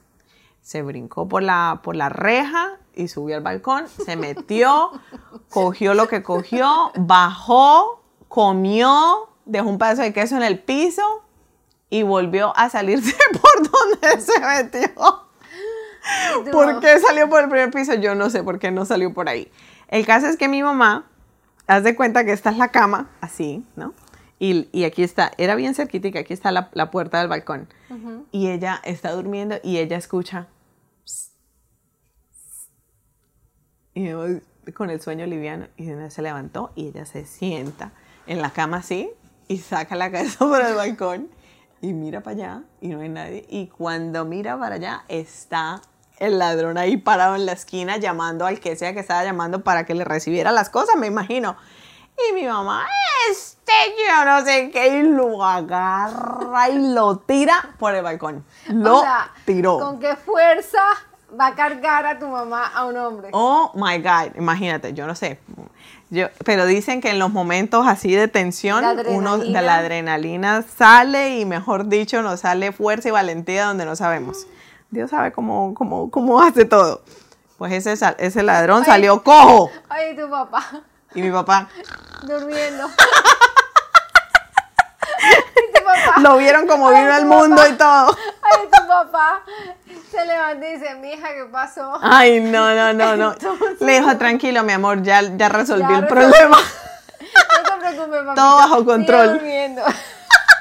Que aquí todo es todo bajo Yo, no- yo no soy así, no, yo soy, yo soy miedosa, no, yo cualquier ruido, yo soy, baby. No, mi, mi, mi amor es ese, mi, ese es mi héroe, él es yo, y él sale como si nada. Y yo, pero agarra un palo, agarra algo. Ay, baby, no pasa nada. Yo, bueno, pero ya, él es, pero sí, mi mamita es. Y ahora con ese perro. Con ese, ah, eso me dice el baby, no, no tenga miedo, nadie se va a querer meter aquí con Paco. Paco tiene como 90 libras y es así de Paco grande. parece un- el, el tamaño de un, caba- de un Ya, él parece pony. un caballo, parece un mini pony, sí, sí, mi Ay, muñeco. no. Y- Ay, Julie, qué, tre- qué tremenda esa historia. No, me encanta porque él, él viene de una familia de cucuteños. y eso es una historia espectaculares. sí. Oye, Julie, ¿cómo- cuando, cuando mm, eh, tú nos quieres contar alguna tribulación que tú hayas tenido aquí. Claro. Tú, que- me tú nos contaste, tú nos contaste que muchas tribulaciones. en la vida tenemos muchas tribulaciones, Sí. pero hay algo que tú quieras contar así, una tribulación que, que Sí, bueno, eh, yo creo que el mensaje principal conmigo en, en la historia con el Señor es mi identidad en Cristo. Y, y realmente esto no lo llegué a encontrar en el primer año que estuve en la iglesia, sino que lo llegué a experimentar ya estando casada. O sea que la historia hermosa de amor romántica que les acabo de contar no fue color rosa todos los 12, casi 13 años. cuando De. Oye, cuando comenzó el matrimonio, Terrible, terrible. O sea, a mi esposo tú le preguntas y él dice no, todo bien. pero para Juliana Pero mira, comenzó la tribulación. Pero mira que estuvimos en, un, en una conferencia de matrimonios hace, en un retiro de matrimonios y este speaker que vino espectacular eh, se llama Mark ay, Gibson, ay no, se me olvidó, Gaxon, algo así. Pero es súper chistoso, súper chistoso, pero súper bueno. Y él dice, él es un pastor y él dice, mire, cuando, cuando una mujer viene a pedir ayuda, a decir necesito ayuda porque mi matrimonio está mal, me dijo, ahí hay esperanza. Me dice, pero cuando el hombre viene, ya la casa está quemada. O sea, y él hablaba tanto de que muchas veces los matrimonios están mal y los hombres no se dan cuenta. Ni se dieron por enterados. No se dieron por enterar. Entonces, Hasta que ven, la, las maletas él- en la puerta de la casa. como, le, como le pasó a mi esposo. No conmigo, con su, con su ex esposa. Y entonces él habla exactamente de eso, de que los hombres tienen que aprender a, a- a estar pendientes de las señales de humo. Cuando empieza a ver dónde está, dónde hay que hacer algo y hay que cuidar el, el matrimonio. Entonces, imagínate, para nosotros fue la cultura, la edad, o sea, porque yo digo, si en un mismo país, en una misma ciudad puede- pueden ser tan diferentes las ejemplo, creencias de casa a La casa. costeña y el cachaco. Pero imagínate, a- aún dentro del mismo Cartagena, uno que esté en otra casa no va a ser exactamente igual a ustedes. Ahora imagínate otro país. Terrible. Y aparte la diferencia de la edad. Entonces eran muchas cosas y el no saber comunicarnos, bueno, tantas cosas normales que pasan en el Normales que matrimonio. pasan al principio del matrimonio porque Y el que la gente- ajuste ujú. viene uno de dos mundos Así, totalmente diferentes. Y son dos cabezas. Diferentes, sí, exacto. Y uno no lo sabe, y el problema es que no nos enseñaron a manejar los conflictos. Entonces, ¿qué es lo que uno hace? Ya a uno se le subió la temperatura, uno esto no lo aguanto más, chao, me voy. Este, este no era para mí, me equivoqué. ¿Sabes cuántas veces yo pensé, metí la pata? Yo, ay, Dios mío, eso. yo le echaba la culpa que me casé muy rápido, yo tres meses, eso era muy poquito, yo me hubiera dado cuenta que tenía ese genio. No, pero no, o sea, el Señor lo hace todo tan perfecto. Ya voy casi 13 años después, yo digo, Dios, gracias que yo no boté la toalla. O sea, tantas veces, o sea, yo te digo, eso no fue el primer año nomás, o sea, en muchas épocas hasta Muchas que épocas. llega uno como a una madurez diferente. Y el principio, los primeros, yo diría cuatro o cinco años fueron, o sea, terribles. Y yo tenía una mentalidad tan, ok, yo quiero agradar a Dios. Y yo decía, a Dios no le gusta el matrimonio, yo me voy a tener que quedar aquí hasta, aguante, mija. Wow. Entonces, ¿qué pasaba? Que, que un día, yo, mira, mira como hasta donde llega la mente. Yo decía, bueno, como él es mayor que yo, a lo mejor se muere antes que yo. Y entonces ahí yo voy a tener una oportunidad para ser feliz. Y me acuerdo Ángela María, que Dios usó tanto a esa pareja con Mauro- nosotros, Mauricio, Mauricio. Moreno y Ángela María. Saludémonos. Hola, Ángela. Hello. Seguro que A ver, está- ¿para dónde saludo? Para allá. Angelita. Mauricio, los amamos mucho. Ellos impactaron mucho nuestras vidas. Mauro con, con Miguel, Angelita conmigo. Y yo recuerdo llorar con Ángela y decirle, ay, yo no puedo más. Y ella, y cuando yo le dije eso, ella me decía, ¿qué? No, Julie, tú no puedes pensar así, tú no puedes pensar así. O sea, el, el diseño y el plan de Dios para el matrimonio no es que tú seas infeliz toda la vida hasta que uno de los dos se muera. O sea, no. Eh, Dios tiene un, un plan perfecto para el matrimonio y nosotros somos los que necesitamos moldearnos y para que pueda funcionar. Funcionar. Eh, entonces yo le dije, ¿sabes qué? Tienes razón. Y ella me decía, Julie, ora que Dios te ponga un amor nuevo por tu esposo. Y yo decía, ¿qué amor nuevo? Ya esto no. O sea, cuando ella me dijo, mira cómo es, cuando ella me dijo, no, eso no es lo que Dios quiere, para mí fue como que me dijo, no, divórcese, porque Dios no quiere. O sea, no es, no es de que, oh my God, es un pecado que yo lo vaya, que yo me vaya a divorciar, sino que era como que no, Dios no quiere que yo sea infeliz tampoco. Entonces, dentro de mí era como que yo no voy. felicidad? Yo le voy a decir que si él no cambia, yo quiero el divorcio. Y, y, por dentro de mí yo decía, ay, ojalá que me diga que sí, ojalá que me diga que sí, que me da el divorcio. Dentro de mí. Hasta que, o sea, era muy doloroso porque Victoria tenía un añito, dos añitos nada más. Mm. Y yo me acuerdo que cuando yo le dije, él se bajó todo. O sea, eso fue y me decía, dame dos meses, déjame enamorarte otra vez. Y yo, no, no, tú necesitas consejería. yo, si no era consejería, yo no, yo no quería escuchar otra cosa, yo quería que él me dijera que sí. Y él, que, y él, pero claro, él en esa época, él era anticonsejero como la mayoría de los hombres que no quieren hablar de los problemas ni compartir a un tercero. no, ¿y por qué voy a decirle a un tercero el que tiene que ver aquí con las cosas? Entonces, así fue. Bueno, no me digas qué pasó. Eh, a mí, yo soy así, se me bajó se me bajó la rabia, yo volví a estar tranquila otra vez, volví y se me subía. Después llegó Miguel Ángel. Y, y eso fue, yo digo, eso fue un regalo de Dios, porque yo digo, si hubiese tenido una, era más fácil salir corriendo que teniendo los dos. O sea, ahí fue, lo, la pensé dos veces. Pero cuando nace Miguel Ángel, Miguel tiene el accidente, el accidente de, en la bicicleta.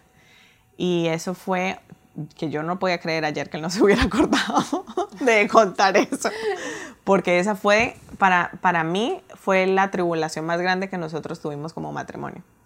Y fue muy difícil porque Miguel Ángel tenía un mes de nacido, Victoria tenía dos años.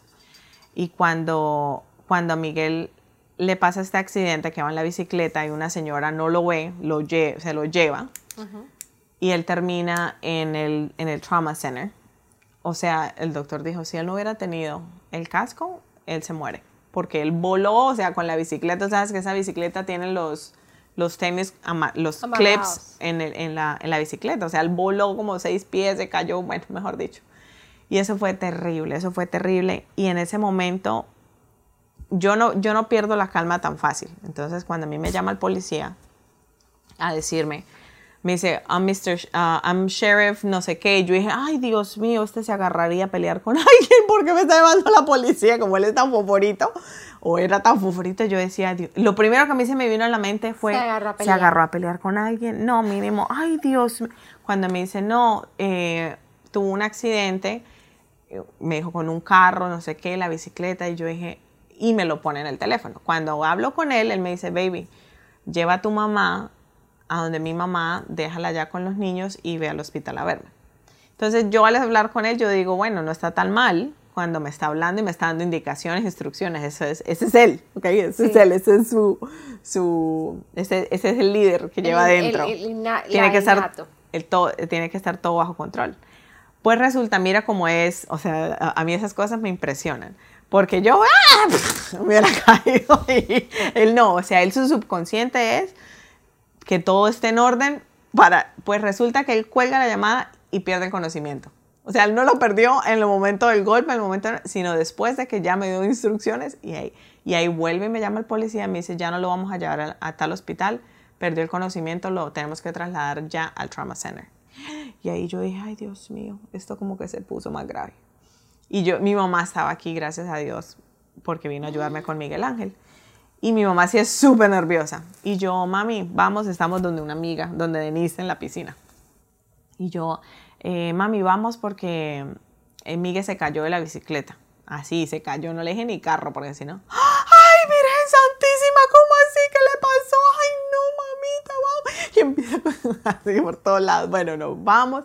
Cuando yo llego al hospital y yo lo veo a él lleno de sangre en esa camilla, en, el, en, en emergencias, ahí a mí me dio algo por dentro donde yo dije, oh my God, yo este hombre lo amo. O sea, como que me dio un dolor como ese, ¡ah! una cosa increíble. Una o sea, hasta el momento, cuando uno está tan adolorido, uno, uno no, no, no, o sea, como que no, ya sabes que esto, esto no funcionó, ya, ya, sigamos para adelante. Pero en ese momento a mí como que todo se me bajó. Ahí yo dije, me dolió todo verlo así. Yo dije, yo a este hombre lo amo muchísimo. Y cuando me acerco, él me mira y me dice, ah, de ella sí me acuerdo. Y yo, como que ella sí me acuerdo de quién no se acuerda. Y en ese momento me acuerdo, yo me acabo de ver una película donde los esposos, una pierde la memoria y nunca se acordó más de su esposo. Y yo, ay Dios mío, esto no me puede estar pasando, a mí no puede ser. Y la enfermera, eh, y ella me dice, ¿y Victoria? Y yo, Victoria, bien, mi amor, está, donde, eh, está, está con mi mamá, donde tu mamá. ¿Tu mamá? ¿Y tu mamá qué hace aquí? Y yo, ay Dios mío. No, y, yo empiezo a mirar a la enfermera porque tú sabes que él molesta y él es jugando y con todo. Y yo decía, y él, y Victoria, baby, y yo le dije, cuando me dice, yo, baby, Victoria está bien y el niño también. ¿El niño? ¿Cuál niño?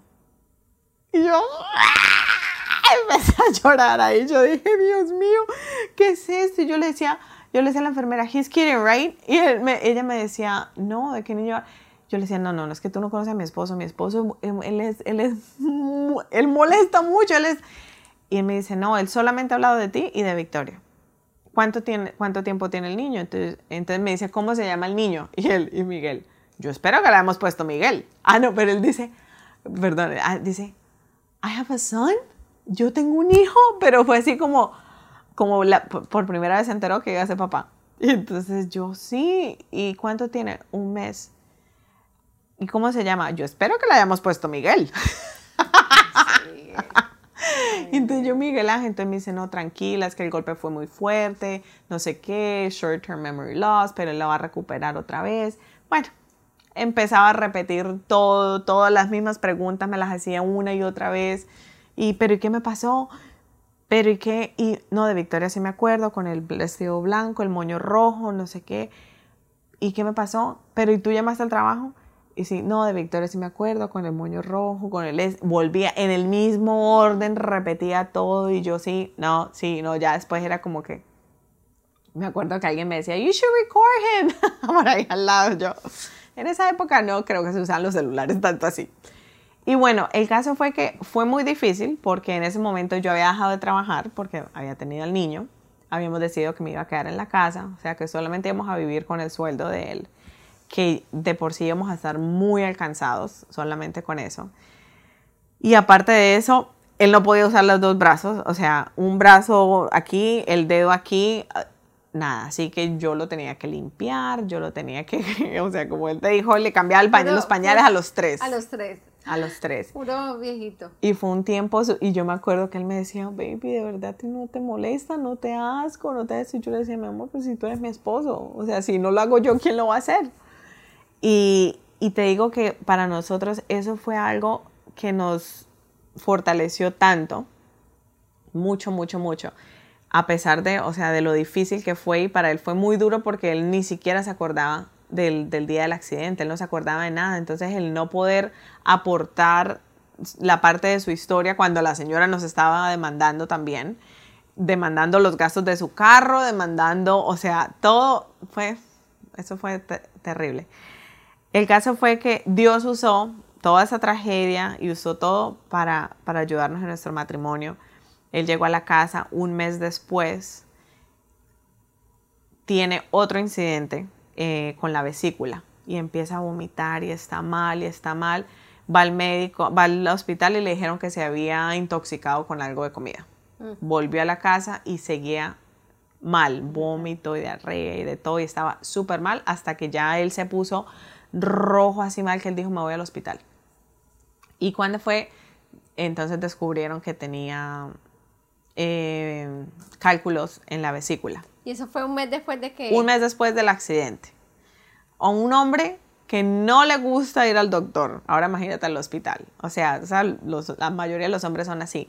Pero esto fue un trato como que ahí, tan ahí, tan ahí. Y de y, y, o sea, y era como, para él era como, él, no podía hacer nada. O sea, él, no, él, había perdido el control. Como decía, le tocó soltar el timón.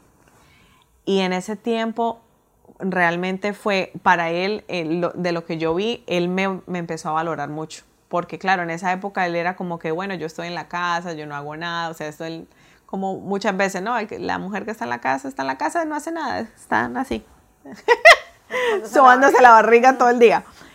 Y, y, él me decía, mi amor, yo perdóname porque yo no valoraba todo lo que tú haces por nosotros, por la familia, por todo. Y ahí empezamos a fortalecernos mucho. Y yo empecé a orar mucho porque el Señor me diera un nuevo amor por Él. Realmente me regaló un nuevo amor. O sea, fue algo súper lindo, súper, súper especial donde nos pudimos eh, fortalecer. Obviamente todavía teníamos conflictos y todo, eh, pero ya uno va, va, va madurando un poco.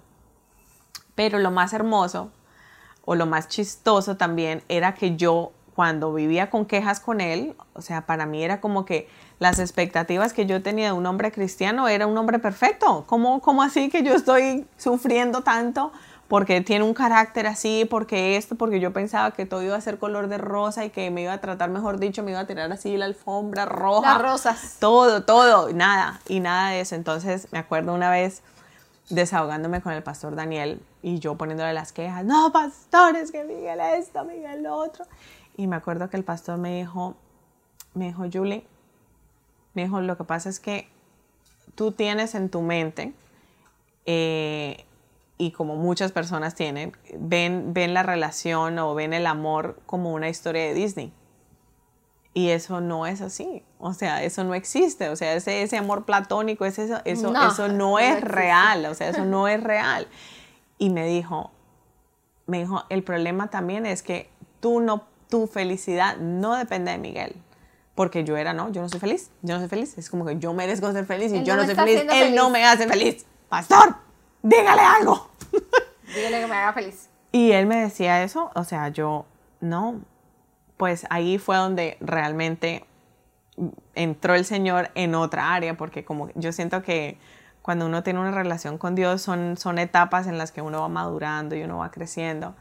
Y, y, yo entré en un enamoramiento con el Espíritu Santo de una forma impresionante, o sea, muy, muy especial. Para mí, yo soy, yo soy muy transparente y digo las cosas como, como a mí me parecen y si no es, yo no sé, pues a mí no me parece.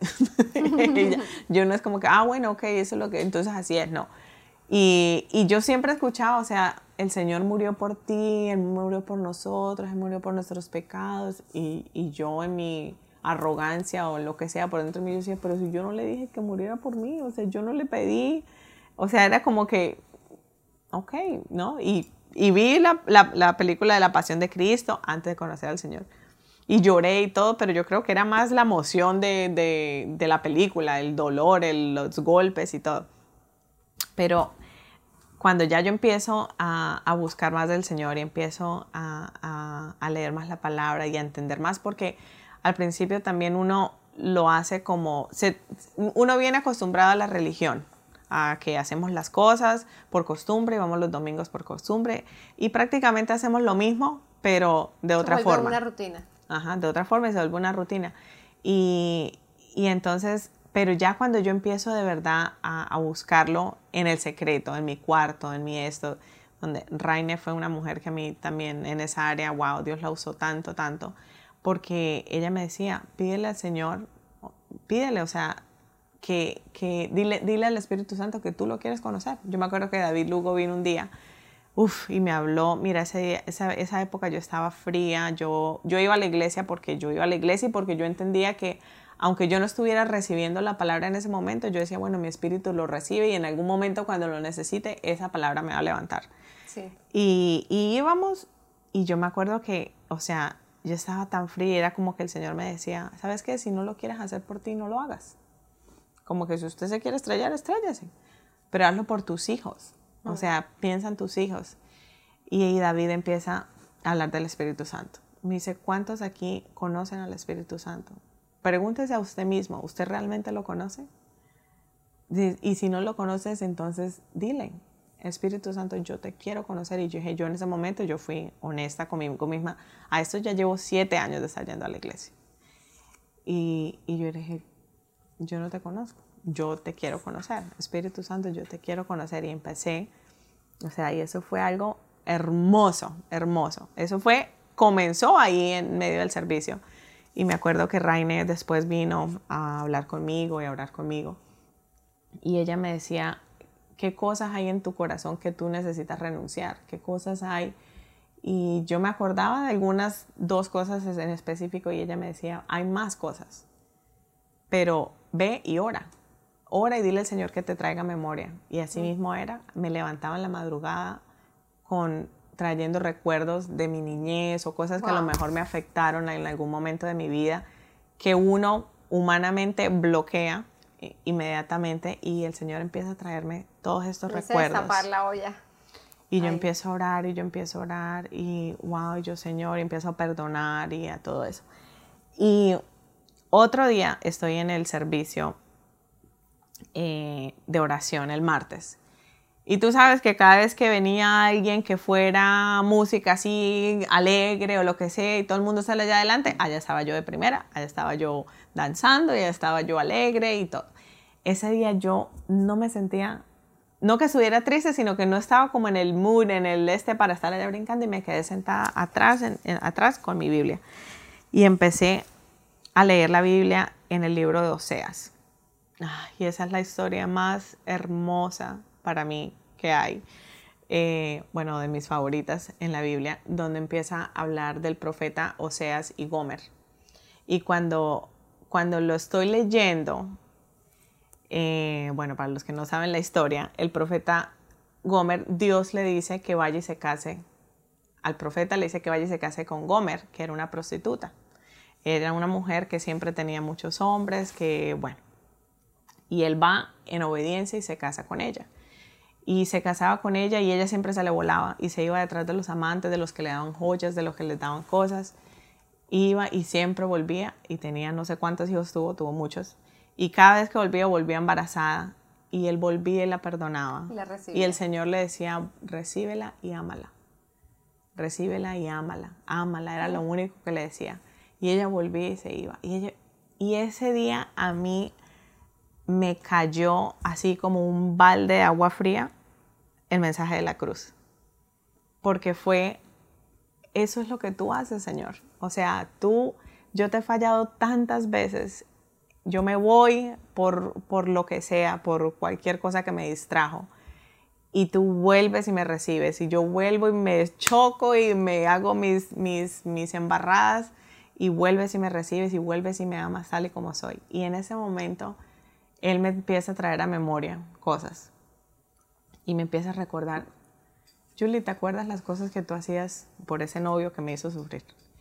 Julie, ¿tú te acuerdas las cosas que tú hacías? O sea, la hora que tú te levantabas a servirle las cosas. O sea, todo, todo, todo lo que yo hacía. Y ahí en ese momento me di cuenta de qué era lo que había pasado años atrás con esa relación que yo estaba tan insegura de la relación que yo trataba de ganármelo. O sea, yo trataba porque él decía que él no se iba a volver a casar a menos de que él supiera que esa era la mujer con la que él quería estar el resto de su vida. Y ahí yo me di cuenta que yo quería demostrarle que esa mujer era yo, sí. para que él me, entonces me diera el lugar y me hiciera su esposa. Sí. ¡Wow! Mira, cuando el Señor me empieza a recordar, ¿te acuerdas lo que tú hacías? ¿Te acuerdas que tú hacías esto? ¿Te acuerdas que tú hacías lo otro? Julie, por mí no tienes que hacer nada de eso. A mí no me tienes que impresionar. Yo te amo tal y como eres, con tus errores, con tus todo. Y yo, empiezo los a Kleenex. llorar.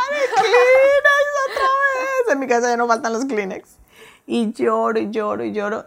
Y ese día el mensaje de la cruz para mí fue, ya, se me reveló. O sea, fue algo donde a mí me trajo una liberación impresionante. O sea, fue donde ya ahí mi amor por el Señor eh, era, era completamente diferente. Ahí dejó de ser el, ay Dios mío, yo no he orado, ay Dios mío, yo no, y yo tengo que leer la palabra, y yo tengo que esto, porque eso es lo que hace la religión. La religión quiere que, que te sientas que tú tienes que hacer las cosas así para agradar a Dios, que si tú no haces las cosas, no. No, o pura sea, ley. pura ley. No, Dios quiere tu corazón. Dios quiere que te derrames así como el alabaster box, que tú traigas tu corazón y lo traigas a, sus pies. Eso es todo lo que Él quiere. Y amarte y amarte.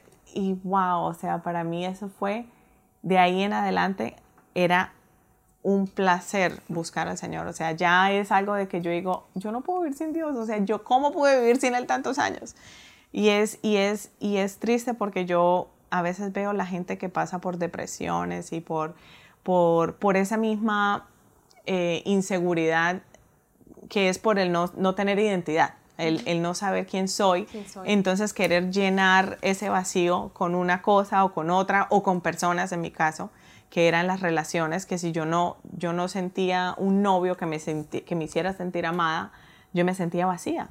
Ya ahí fue donde, wow, o sea, ahí era como que Miguel se equivoque o no se equivoque, me trate como una princesa, como una reina o no, ya yo sé que yo soy amada, ya yo sé que yo, o sea, yo no necesito eh, la aprobación de nadie, ni siquiera de mi esposo. Ahí fue cuando entendí cuando el pastor Daniel me dijo, tu felicidad no depende de Miguel. O sea, mi felicidad es Jesús. Él, él es el que me llena y sin Él yo no soy nada, nada.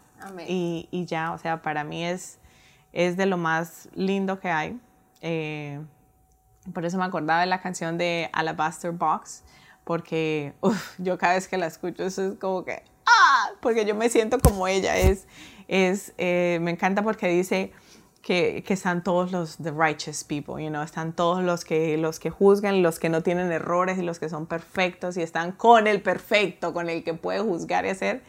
Y, y ella llega porque sabe que está en la casa de los fariseos y ha escuchado de quién es Jesús y ha escuchado y en su ese hay un deseo de, porque ella sabía que ella tenía una vida pecaminosa, ella sabía y aún así ella como que necesitaba encontrar ese, ese refugio.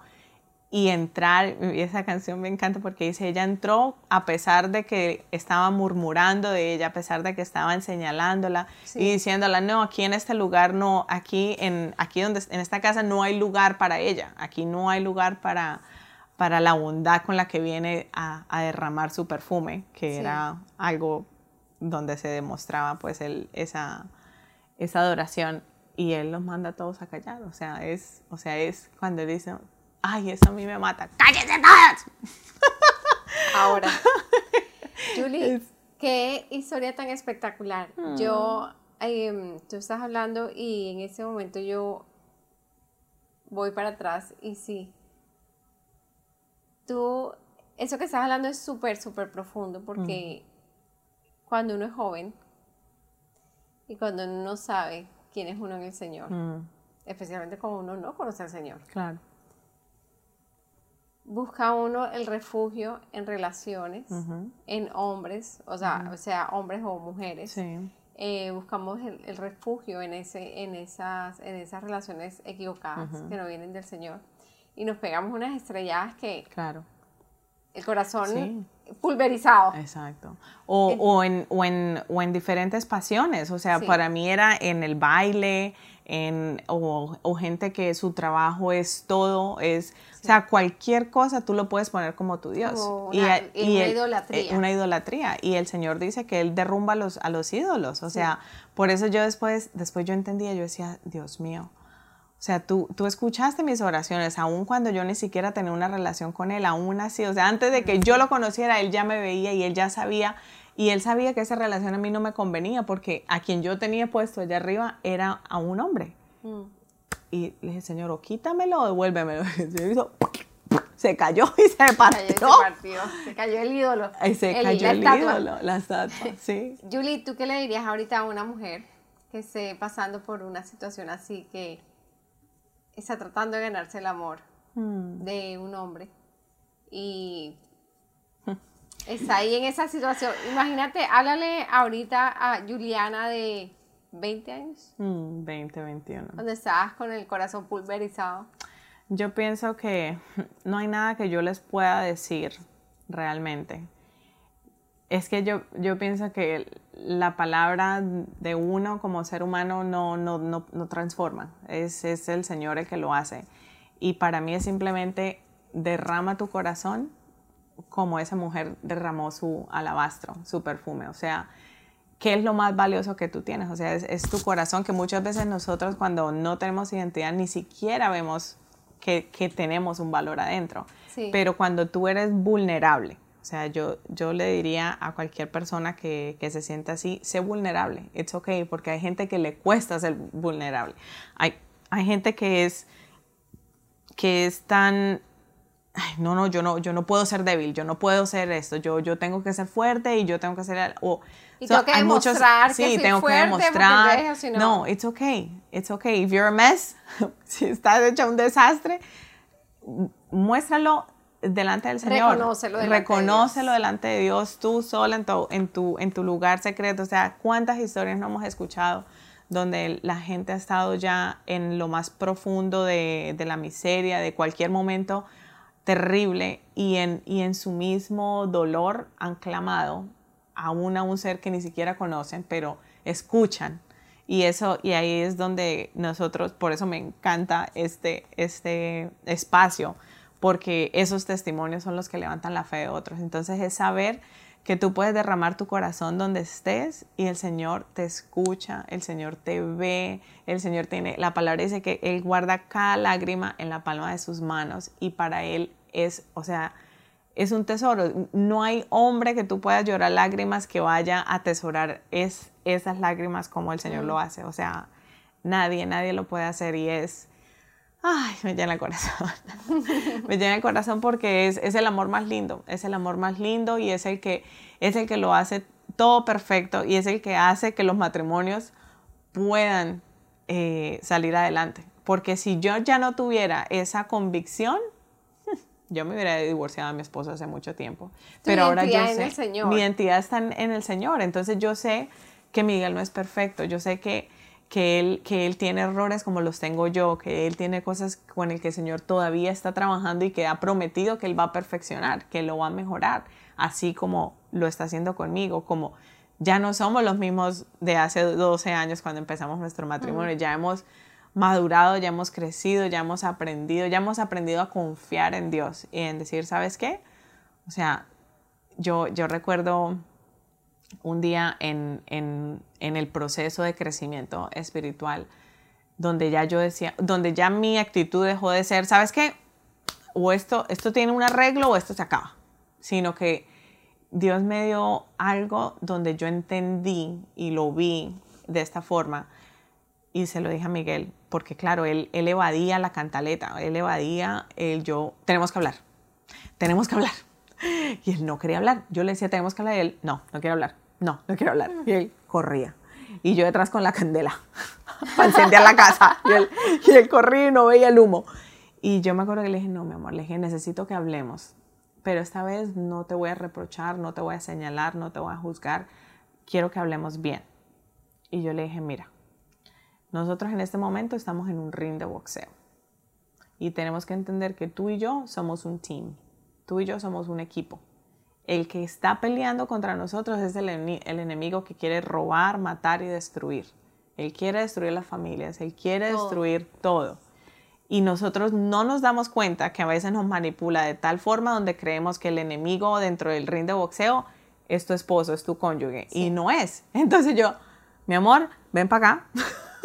ven para acá. peleamos los dos. Vente para acá que estamos juntos y los dos vamos a pelear y así vamos a salir adelante. Y ya. O sea, el resto lo hace Dios desde que estemos entendidos, porque yo creo que muchas veces es, es esa falta de entendimiento. Y conectados con el Señor. es, o sea, cuando ya tú tienes ese entendimiento, tú sabes que no soy yo, no es mis fuerzas, no es la fuerza de Miguel, es los dos pidiéndole al Señor que sea Él quien pelee por nosotros. Ya. Así es. Imagínate. Ok, listos para la pelea hágale que el Señor está aquí, ya sabemos que Él va a ganar. O sea, ya podemos ir confiados de cualquier tribulación. Podemos ir confiados, sí, vamos a sufrir, sí, va, no va a ser fácil, sí, pero la victoria está ganada. Julie, tú dijiste ahorita algo que de verdad me toca a mí el corazón también, que es el Señor te ve. Que aunque tú te sientas sola, el Señor está ahí, porque hay muchos, para uno de casado ya, hay muchos momentos de soledad también. Que la gente soltera piensa que los casados siempre se sienten súper acompañados. pero no es verdad. Y los hombres tienen momentos de soledad, las mujeres tenemos momentos de soledad. Y en esos momentos uno se siente solo y si el matrimonio uno está en picada, mejor dicho, Dice, aquí ya fue. Entonces, eso que tú dijiste es súper es súper lindo porque, eh, pues, o sea, las personas que están escuchando ahorita de pronto están pasando por una situación, pero lo que tú dices, el Señor te está viendo, el Señor te ve, el Señor está contigo. Así sea que te sientas sola o te sientas solo, el Señor está contigo. Y es que la, la palabra dice que Él nos amó primero. Entonces, cuando nosotros sabemos eso es, wow, o sea, nosotros somos los lentos que no, los hemos, no, lo, no lo hemos encontrado, pero Él, Él ya nos ve, Él ya, o sea, Él nos, él nos eligió antes de nosotros decirle que sí, como dice la canción. Él nos eligió, o sea, Él ya nos, nos había visto, ya dice, acá you baby, here, venga para acá, venga mi chinita, lloré aquí en los brazos de papá. Regresa a los brazos de papá. Ya, así Hoy ese es el llamado, regresa a los brazos de papá. Amén. Que solamente esos son los brazos que van a reconfortarte, no los brazos mm. de un hombre o de, o si es un hombre de una mujer, regresa a los brazos de papá, que cuando tú regresas a los brazos de papá, estás, la paz viene. Es, safe, es, un lugar seguro donde puedes estar tranquila. Sabes quién eres, eh, puedes caminar mm. con paso firme mm. y puedes mantener una relación con tu esposo o con tu esposa porque estás confiado en que y estás conectado con, con la fuente. Y si a lo mejor no tuviste un papá terrenal donde te haya hecho sentir segura, porque, porque a lo mejor nosotros podemos decir eso porque tuvimos papá. Yo me acuerdo, mi papá era regañón y era, mejor dicho, cascarrabias y de todo, pero cuando yo quería ser mimada, cuando yo me sentía mal, si yo tenía si estaba enfermita o lo que sea, yo podía correr a la cama de mi papá y él me consentía y yo me sentía en el lugar más seguro, todo va a estar bien.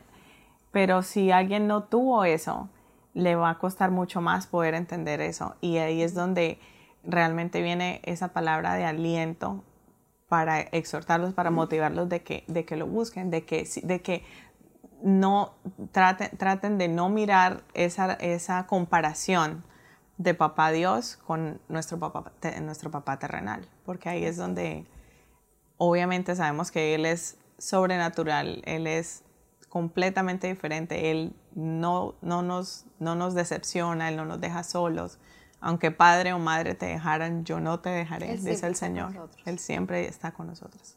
Julie, ¿cuál es la, cuál es la palabra que te mantiene con esa fe tremenda que tú tienes, mm. con esa fe que te mantiene todos los días caminando en fe, caminando creyendo, eh, peleando por tu matrimonio, peleando por mm. tus hijos. ¿Qué, ¿Cuál es la palabra que, de la que tú te has agarrado que ha hecho rema en tu corazón? Pues las montañas podrán moverse y las colinas desaparecer, pero aún así mi fiel amor por ti permanecerá. Mi pacto de bendición nunca será roto dice el Señor, que tiene misericordia de ti. Amén. ¿Cuál es esa palabra? Ese es Isaías 54. Isaías 54. 10. Esa es una de muchas.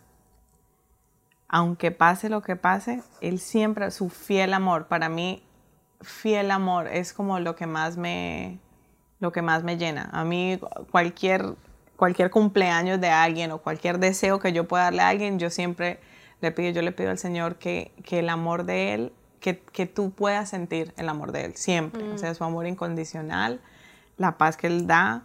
Eh, hay otro versículo que a mí me encanta y es, no me acuerdo dónde está, creo que es Salmo 139, creo, por aquí lo tengo, es, me esforcé tanto por encontrarte, no permitas que me aleje de tus mandatos, he guardado tu palabra en mi corazón para no pecar contra ti.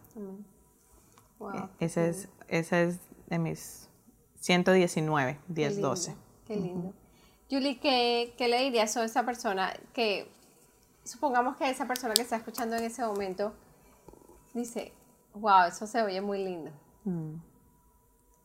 Ya Julie pasó por años de trituración, tribulación, y ahorita está tranquila, está en, está en paz. Mm el Señor trató con su esposo, trató con ella y ahorita los dos están construyendo un matrimonio mm. saludable. Mm. Em, ¿qué, ¿qué le dirías a una persona que diga por dónde comienzo? Comienza por surrender. Eh, rendirte. Rendirte.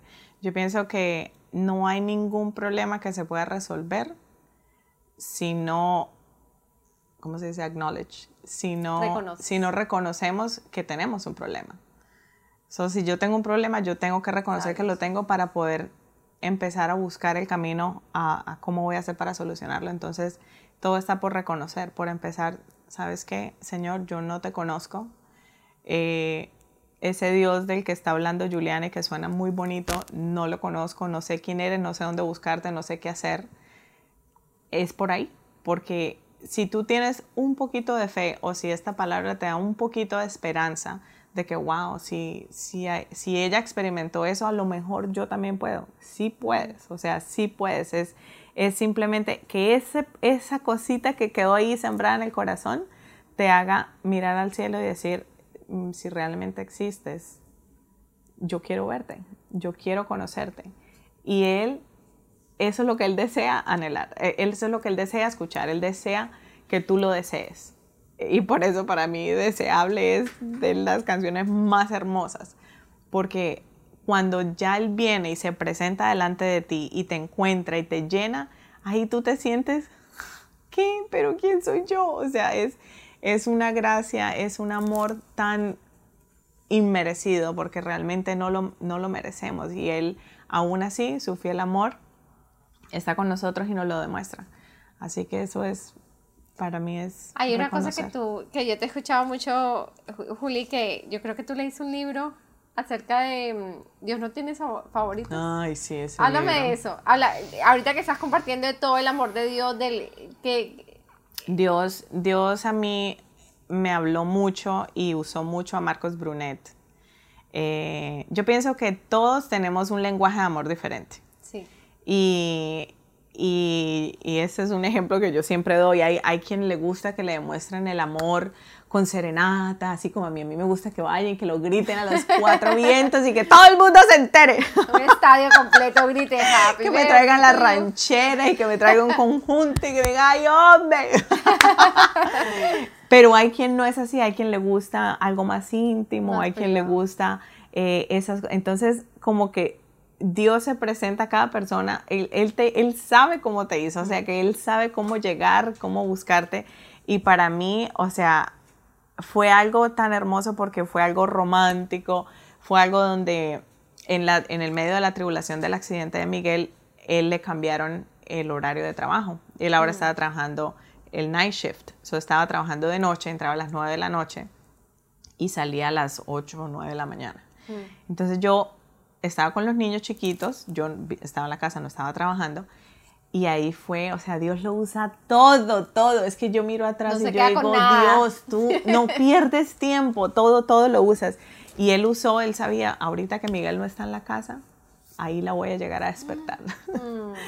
y, y, así buscando, a mí me gusta mucho escuchar prédicas, me gusta eh, como que alimentarme y me acuerdo que ese día bobeando así mirando en YouTube encontré un video de Marcos Brunet que no sabía quién era Marcos Brunet en ese momento.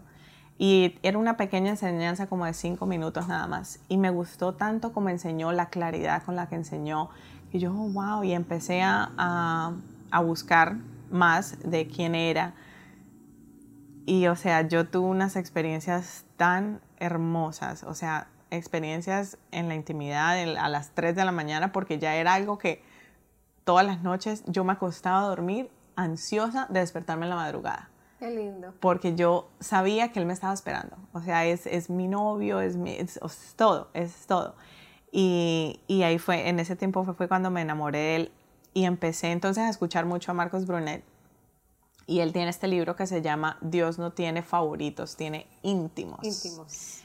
Y ahí fue donde me enamoré de la intimidad con Dios. Entonces eh, fue, fue un tiempo súper hermoso porque yo me acuerdo que él, hay algo que él, él, él, dijo muchas cosas que a mí me dejaron impactada y es que Dios es un Dios sobrenatural y todos sabemos eso en teoría.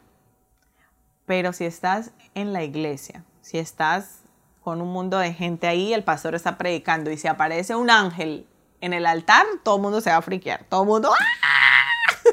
A ver, ponte a pensar, si se apareciera un ángel ahí, se- ¿tú qué haces? Ay, me imagino que va a haber gente que va a salir corriendo, yo Se no sé. desmaya la mitad, la otra de mitad sale Y- corriendo. Sí, o sea, tú te imaginas eso suceder en un show.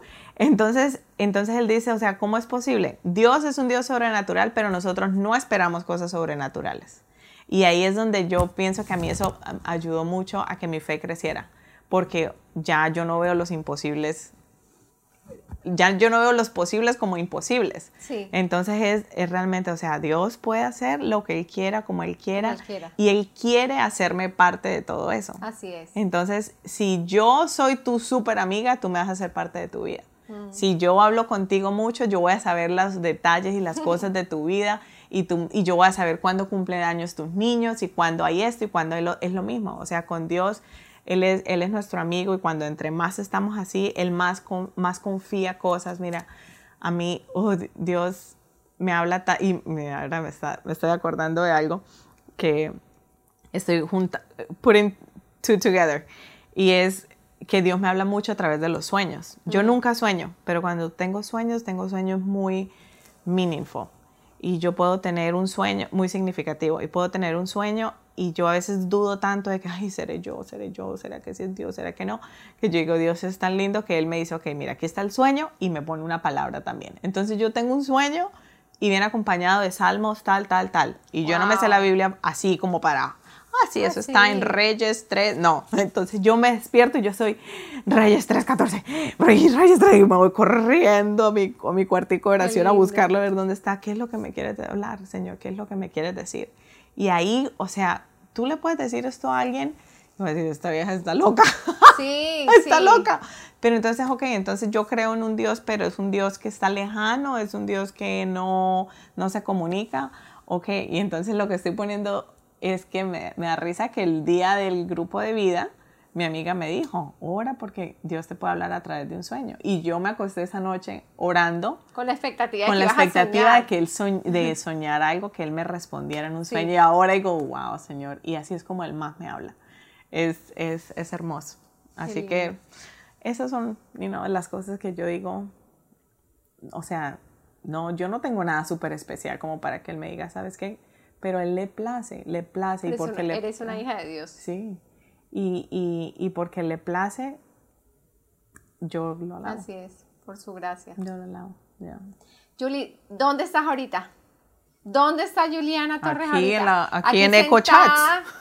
¿Cómo está- ¿Cuáles son, ahorita en ese momento, cuáles son tus planes? Que yo te veo, Julie, súper contenta, realizada con Ay, lo que, sí. donde el Señor te ha puesto. Yo estoy muy Eh, feliz, muy feliz, muy feliz. Te veo contenta, me encanta verte así Mm. de contenta, me encanta verte feliz eh, y verte realizada. Y me encanta ver con el amor que haces tu trabajo. Mm. Eh, haces, eres una buena mamá, eres una buena, ya te convertiste, mejor dicho, en la esposa ejemplar.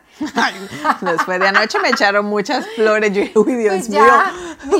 mi- mi- ya no me digan más porque vamos si me va a costar bajarme de allá arriba. Te subí a la nube. Ahora le recuerdo, acuérdate, acuérdate que donde que Vero dijiste. Mm. Eh, No, fue bien bonito. Y, y veo, veo cómo el Señor ha transformado definitivamente, a, los ha llevado Mm. de eh, poco a poco, un día a la vez, un, una situación a la vez. Sí, Los son muchas cosas. Dios, Dios, mira, yo creo que ese, este es el mejor momento de mi vida. Eh, realmente vamos para 13 años, hemos pasado muchas tribulaciones. Yo sé que van a venir más, pero, pero no tenemos miedo a eso porque el Señor está con nosotros. Pero yo siento que he, he aprendido tanto en el, en el pasar de los el caminar. años, en el caminar, he aprendido tanto. He dejado de ser tan religiosa. Eh, yo, yo, yo siempre soy un poquito graceful. Como que siempre trato de pensar lo mejor de la gente, pero ahora creo que lo hago más todavía. Mm. Y yo siempre le pido, mira, hay una cosa que tú una vez me dijiste y a mí esa oración se me quedó grabada y, y desde entonces la oro. Y yo me acuerdo que un día me dijiste que tú le pedías al Señor que, que te diera los ojos de Él, que tú querías ver lo que Él veía y sentir lo que Él sentía. Y esa, y esa fue mi oración. Eh, un tiempo fue muy intensa en eso. Yo decía, yo quiero ver.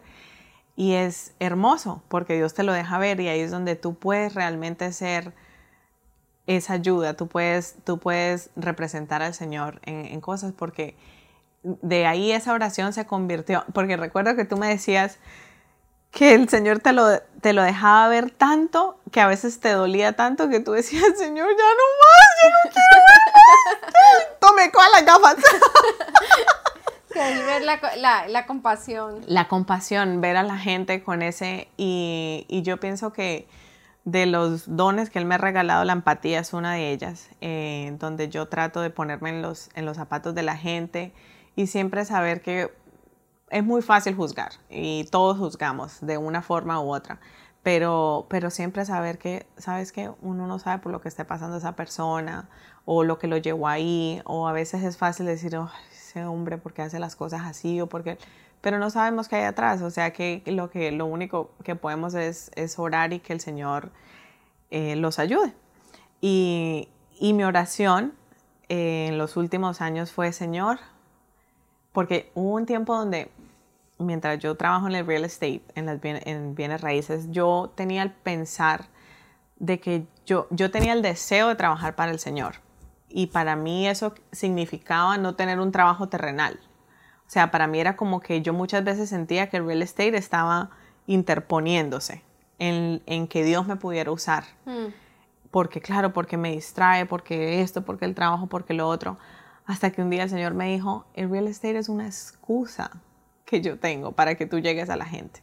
E, es, es, simplemente eso. Es una plataforma. Es una excusa. es, sí, es, es lo que Él me usa para yo llegar a la gente para, y yo, o sea, yo siempre molesto con, bueno, sobre todo con los clientes con los que tengo mucha confianza, porque la gente piensa que bienes raíces es abrir puertas y vender casa y firme y coja cheques y, y ya.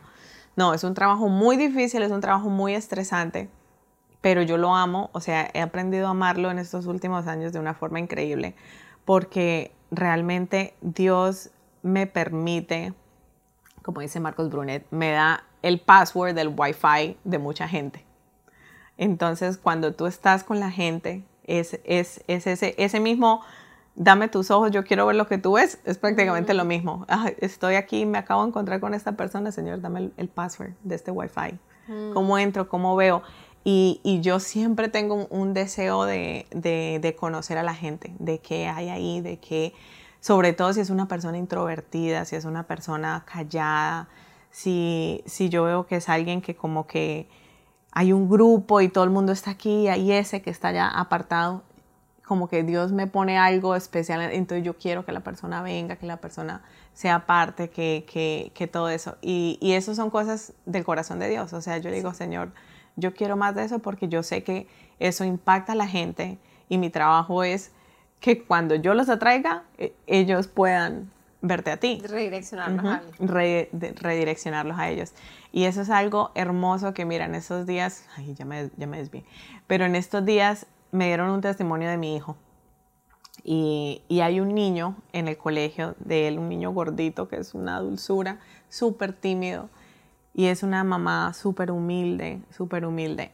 Y ella, un día, ah, él habla todo el tiempo de Jonathan. Y Jonathan, y Jonathan. Y él le tiene como una compasión a Jonathan. Es este, entonces cuando su cumpleaños, mami, yo quiero, y insistía que Jonathan, ya hablaste con Jonathan. Y yo no conocía a la mamá. Y yo lo llamé y yo le dije, ay, señora Rosa, esto, ta, ta, ta, mi hijo habla mucho de Jonathan. Ay, usted es la mamá de Miguel. Sí, Jonathan siempre me habla de Miguel. Bueno, no, allá en el colegio es Miguel, no lo conocen como Mito. Y, y bueno, y él estuvo, y fui al colegio, a la casa, y después la mamá me contaba las luchas que ellos pasaron con el niño y con todo. Y me dijo, y venía de una mala experiencia en otro colegio y llegó acá pero ella no habla nada de inglés y le tocó con una profesora en inglés y ella pidió que por favor le pusieran una maestra en español. Pero el niño no le va bien con las transiciones, entonces ya le había costado mucho entrar a un colegio nuevo y ahora la mamá lo quería cambiar de clase.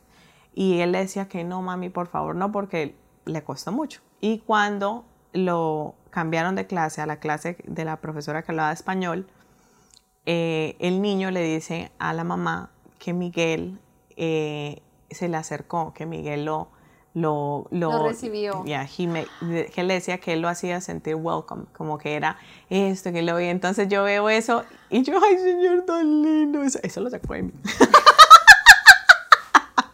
Pero mentira, Miguel es igual. Y eso es, eso es algo, son cosas, ahí es donde nosotros decimos, ay Señor, esos dones buenos, esas cosas buenas que vienen de ti, eso es lo que nosotros queremos querer. Que ellos, exacto, que ellos sean así. Y eso son cosas que a mí me llenan el corazón. ¿Y Victoria? Ay, Victoria. ¿Dónde me la dejas?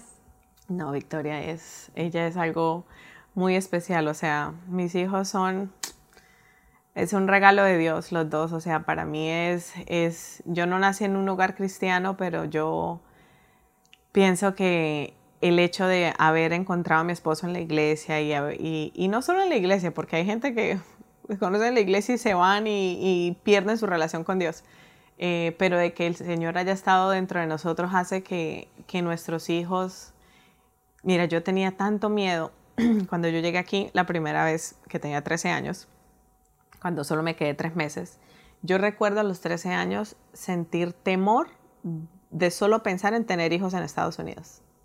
Yo decía, qué susto. No, yo aquí no soy capaz de tener hijos. O sea, yo una niña de 13 años que está pensando de, la crianza de hijos. Sí. Pero recuerdo tener ese temor. Y, cuando yo hice mi lista de las cosas que querían un esposo, esa era una de las cosas. Y cuando yo dije, Miguel, yo dije, con este, con este, este sí mi marido, con este yo tengo hijos. Porque yo sabía que yo soy tan tan dócil o como tan esto que a mí me da miedo. Yo decía, ay, mis hijos me van a dar tres vueltas. No, en cambio con el, sargento Torres. El sargento Torres. Todo va en orden. entonces, y el Señor lo hace, lo hace todo posible. O sea, entonces para, para mí, cuando nosotros ya estamos esperando a Victoria, yo quería, los dos queríamos una niña. Y yo, estando embarazada, sin saber que estaba embarazada, el Señor me dio el nombre de Victoria y veníamos, eh, venía yo de Colombia. La primera vez, o sea, fui, yo me casé, el Señor respondió las oraciones de ese 31 de diciembre. Eh, me casé en mayo, ¿verdad? En, me casé en mayo, sí, en mayo eh, de ese año, de ese año después de la oración. Y tuve a Victoria en octubre del siguiente año. Y fui a Colombia cuando estaba embarazada. Entonces, o sea, yo fui a Colombia súper rápido. Eh, y, cuando, y estando en Colombia está embarazada y yo no sabía que estaba embarazada. Y de venida para acá, estoy en el, en el avión y hay una niña como de cuatro años, cinco años. Eso era la cosa más hermosa. Una cotorra, eso hablaba, parecía una mujer grande. Y yo era enamorada de esa niña. Y yo le dije, ¿y tú cómo te llamas? Y me dice, Victoria. Y yo, ¡ah! me mató. Así yo dije, Victoria. Y yo dije, de Victoria en Victoria me ha llevado el Señor. dije, ese va a ser el nombre para mi hija. Tan bonito. Y cuando llegué fue que supe que estaba embarazada. Y ella conmigo le dijo, si es una niña se va a llamar Victoria. Y Miguel, sí. Pero si es niño se va a llamar Miguel. Tú escoges uno y sí, entonces yo le dije, bueno, pero Miguel Ángel, no puede ser Miguel solito. Y bueno, y ya. Y, y mis hijos, uff, Dios, o sea, yo he orado tanto por ellos y, él, y, de verdad que él, él, me ha dado promesas para cada uno de una forma hermosa. Eh, y Victoria es, ella es una profeta de Dios.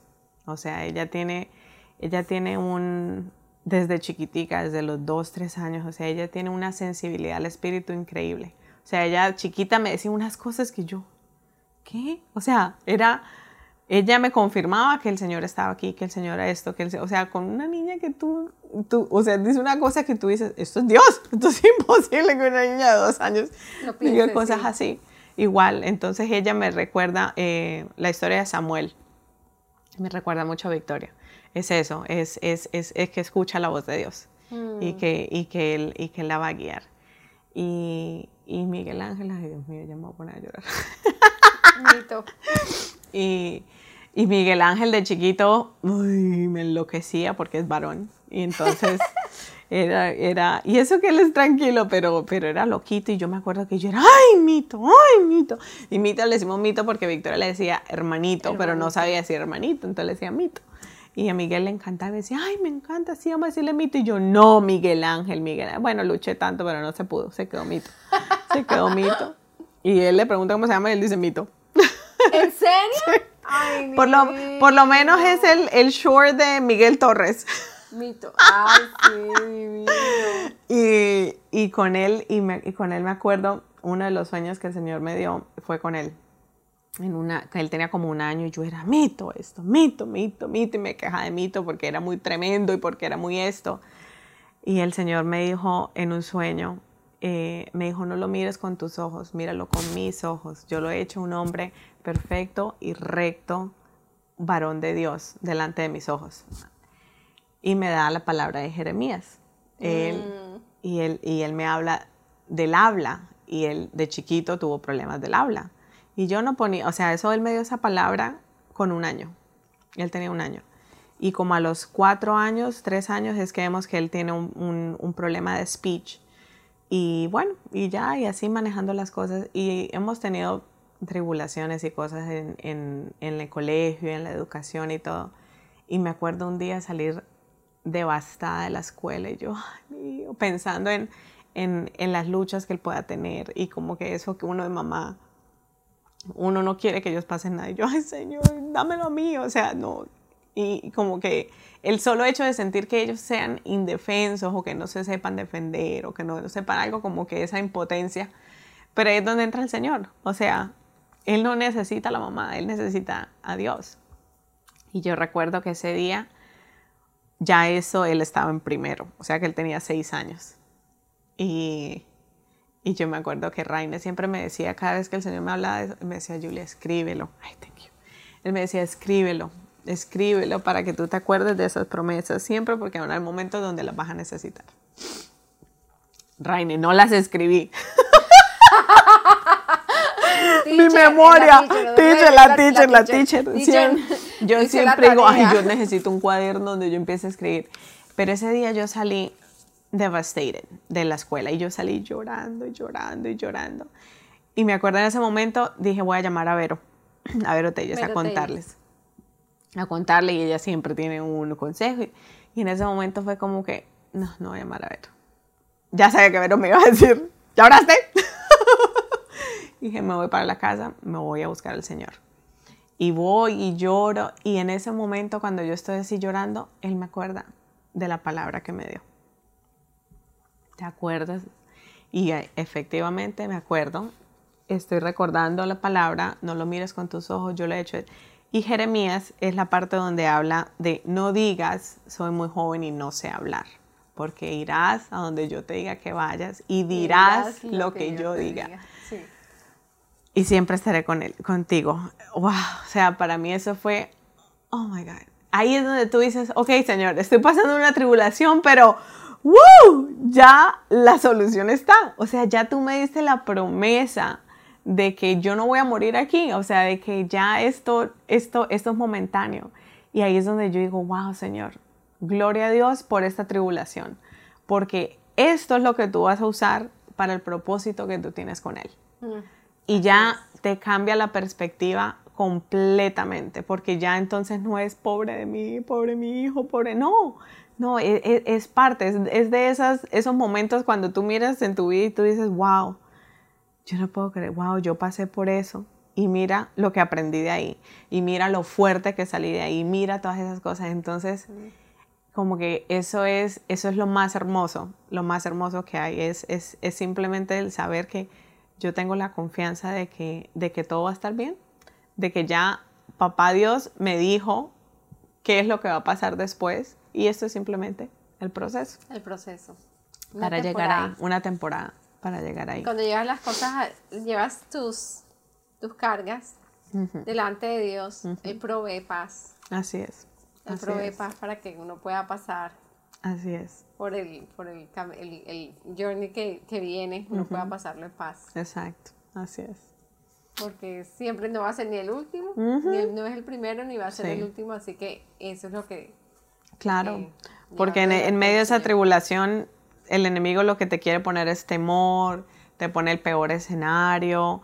Ay, pero entonces eso quiere decir que esto, esto va a ser así, que estos son los struggles. No, o sea, ya, ya es tú fuerte, como David. No, no llevas el, la armadura del soldado grande y todo, no, yo no necesito eso, yo necesito lo que tengo, mi piedrita y mi cauchito, que Dios está conmigo, así que con lo que, por poco o mucho que sea, si Dios está contigo, es lo que es suficiente. Así es, así es, Julie, qué poderoso, qué mm. poderoso mm. testimonio, Julie, qué, mm. qué, lindo ver, puedo ver el Señor. Amén. Puedo ver el Señor. Dios es y estamos a la expectativa de cosas grandes. Ah, sí. de cosas grandes. Definitivamente. Em, en, en, tu parte, en tu parte como mamá, como esposa, como ministerio, con los niños, estamos, estamos a, la, a la expectativa de cosas grandes. Así es. ¿Y tienes algo más que decir, Julie, de compartir? ¿Estamos bien? Yo, yo, yo.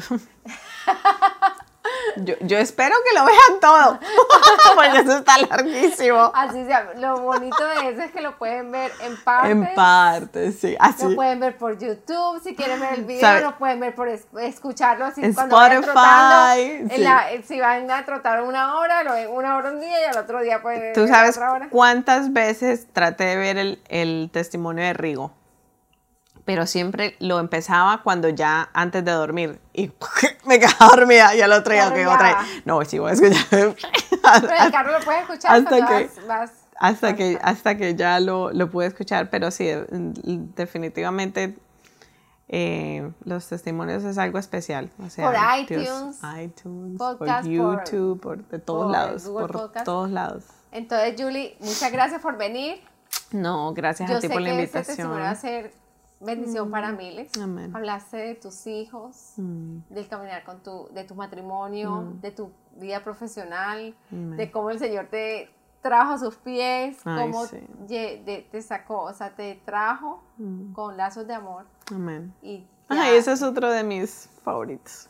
Te trajo con lazos, de, amor. y viene y, y, lo, y, lo, y has aprendido a caminar con Él. Así es. Conectada. Ah, conectada. Conectada con el Señor si nosotros estamos conectados con el Señor.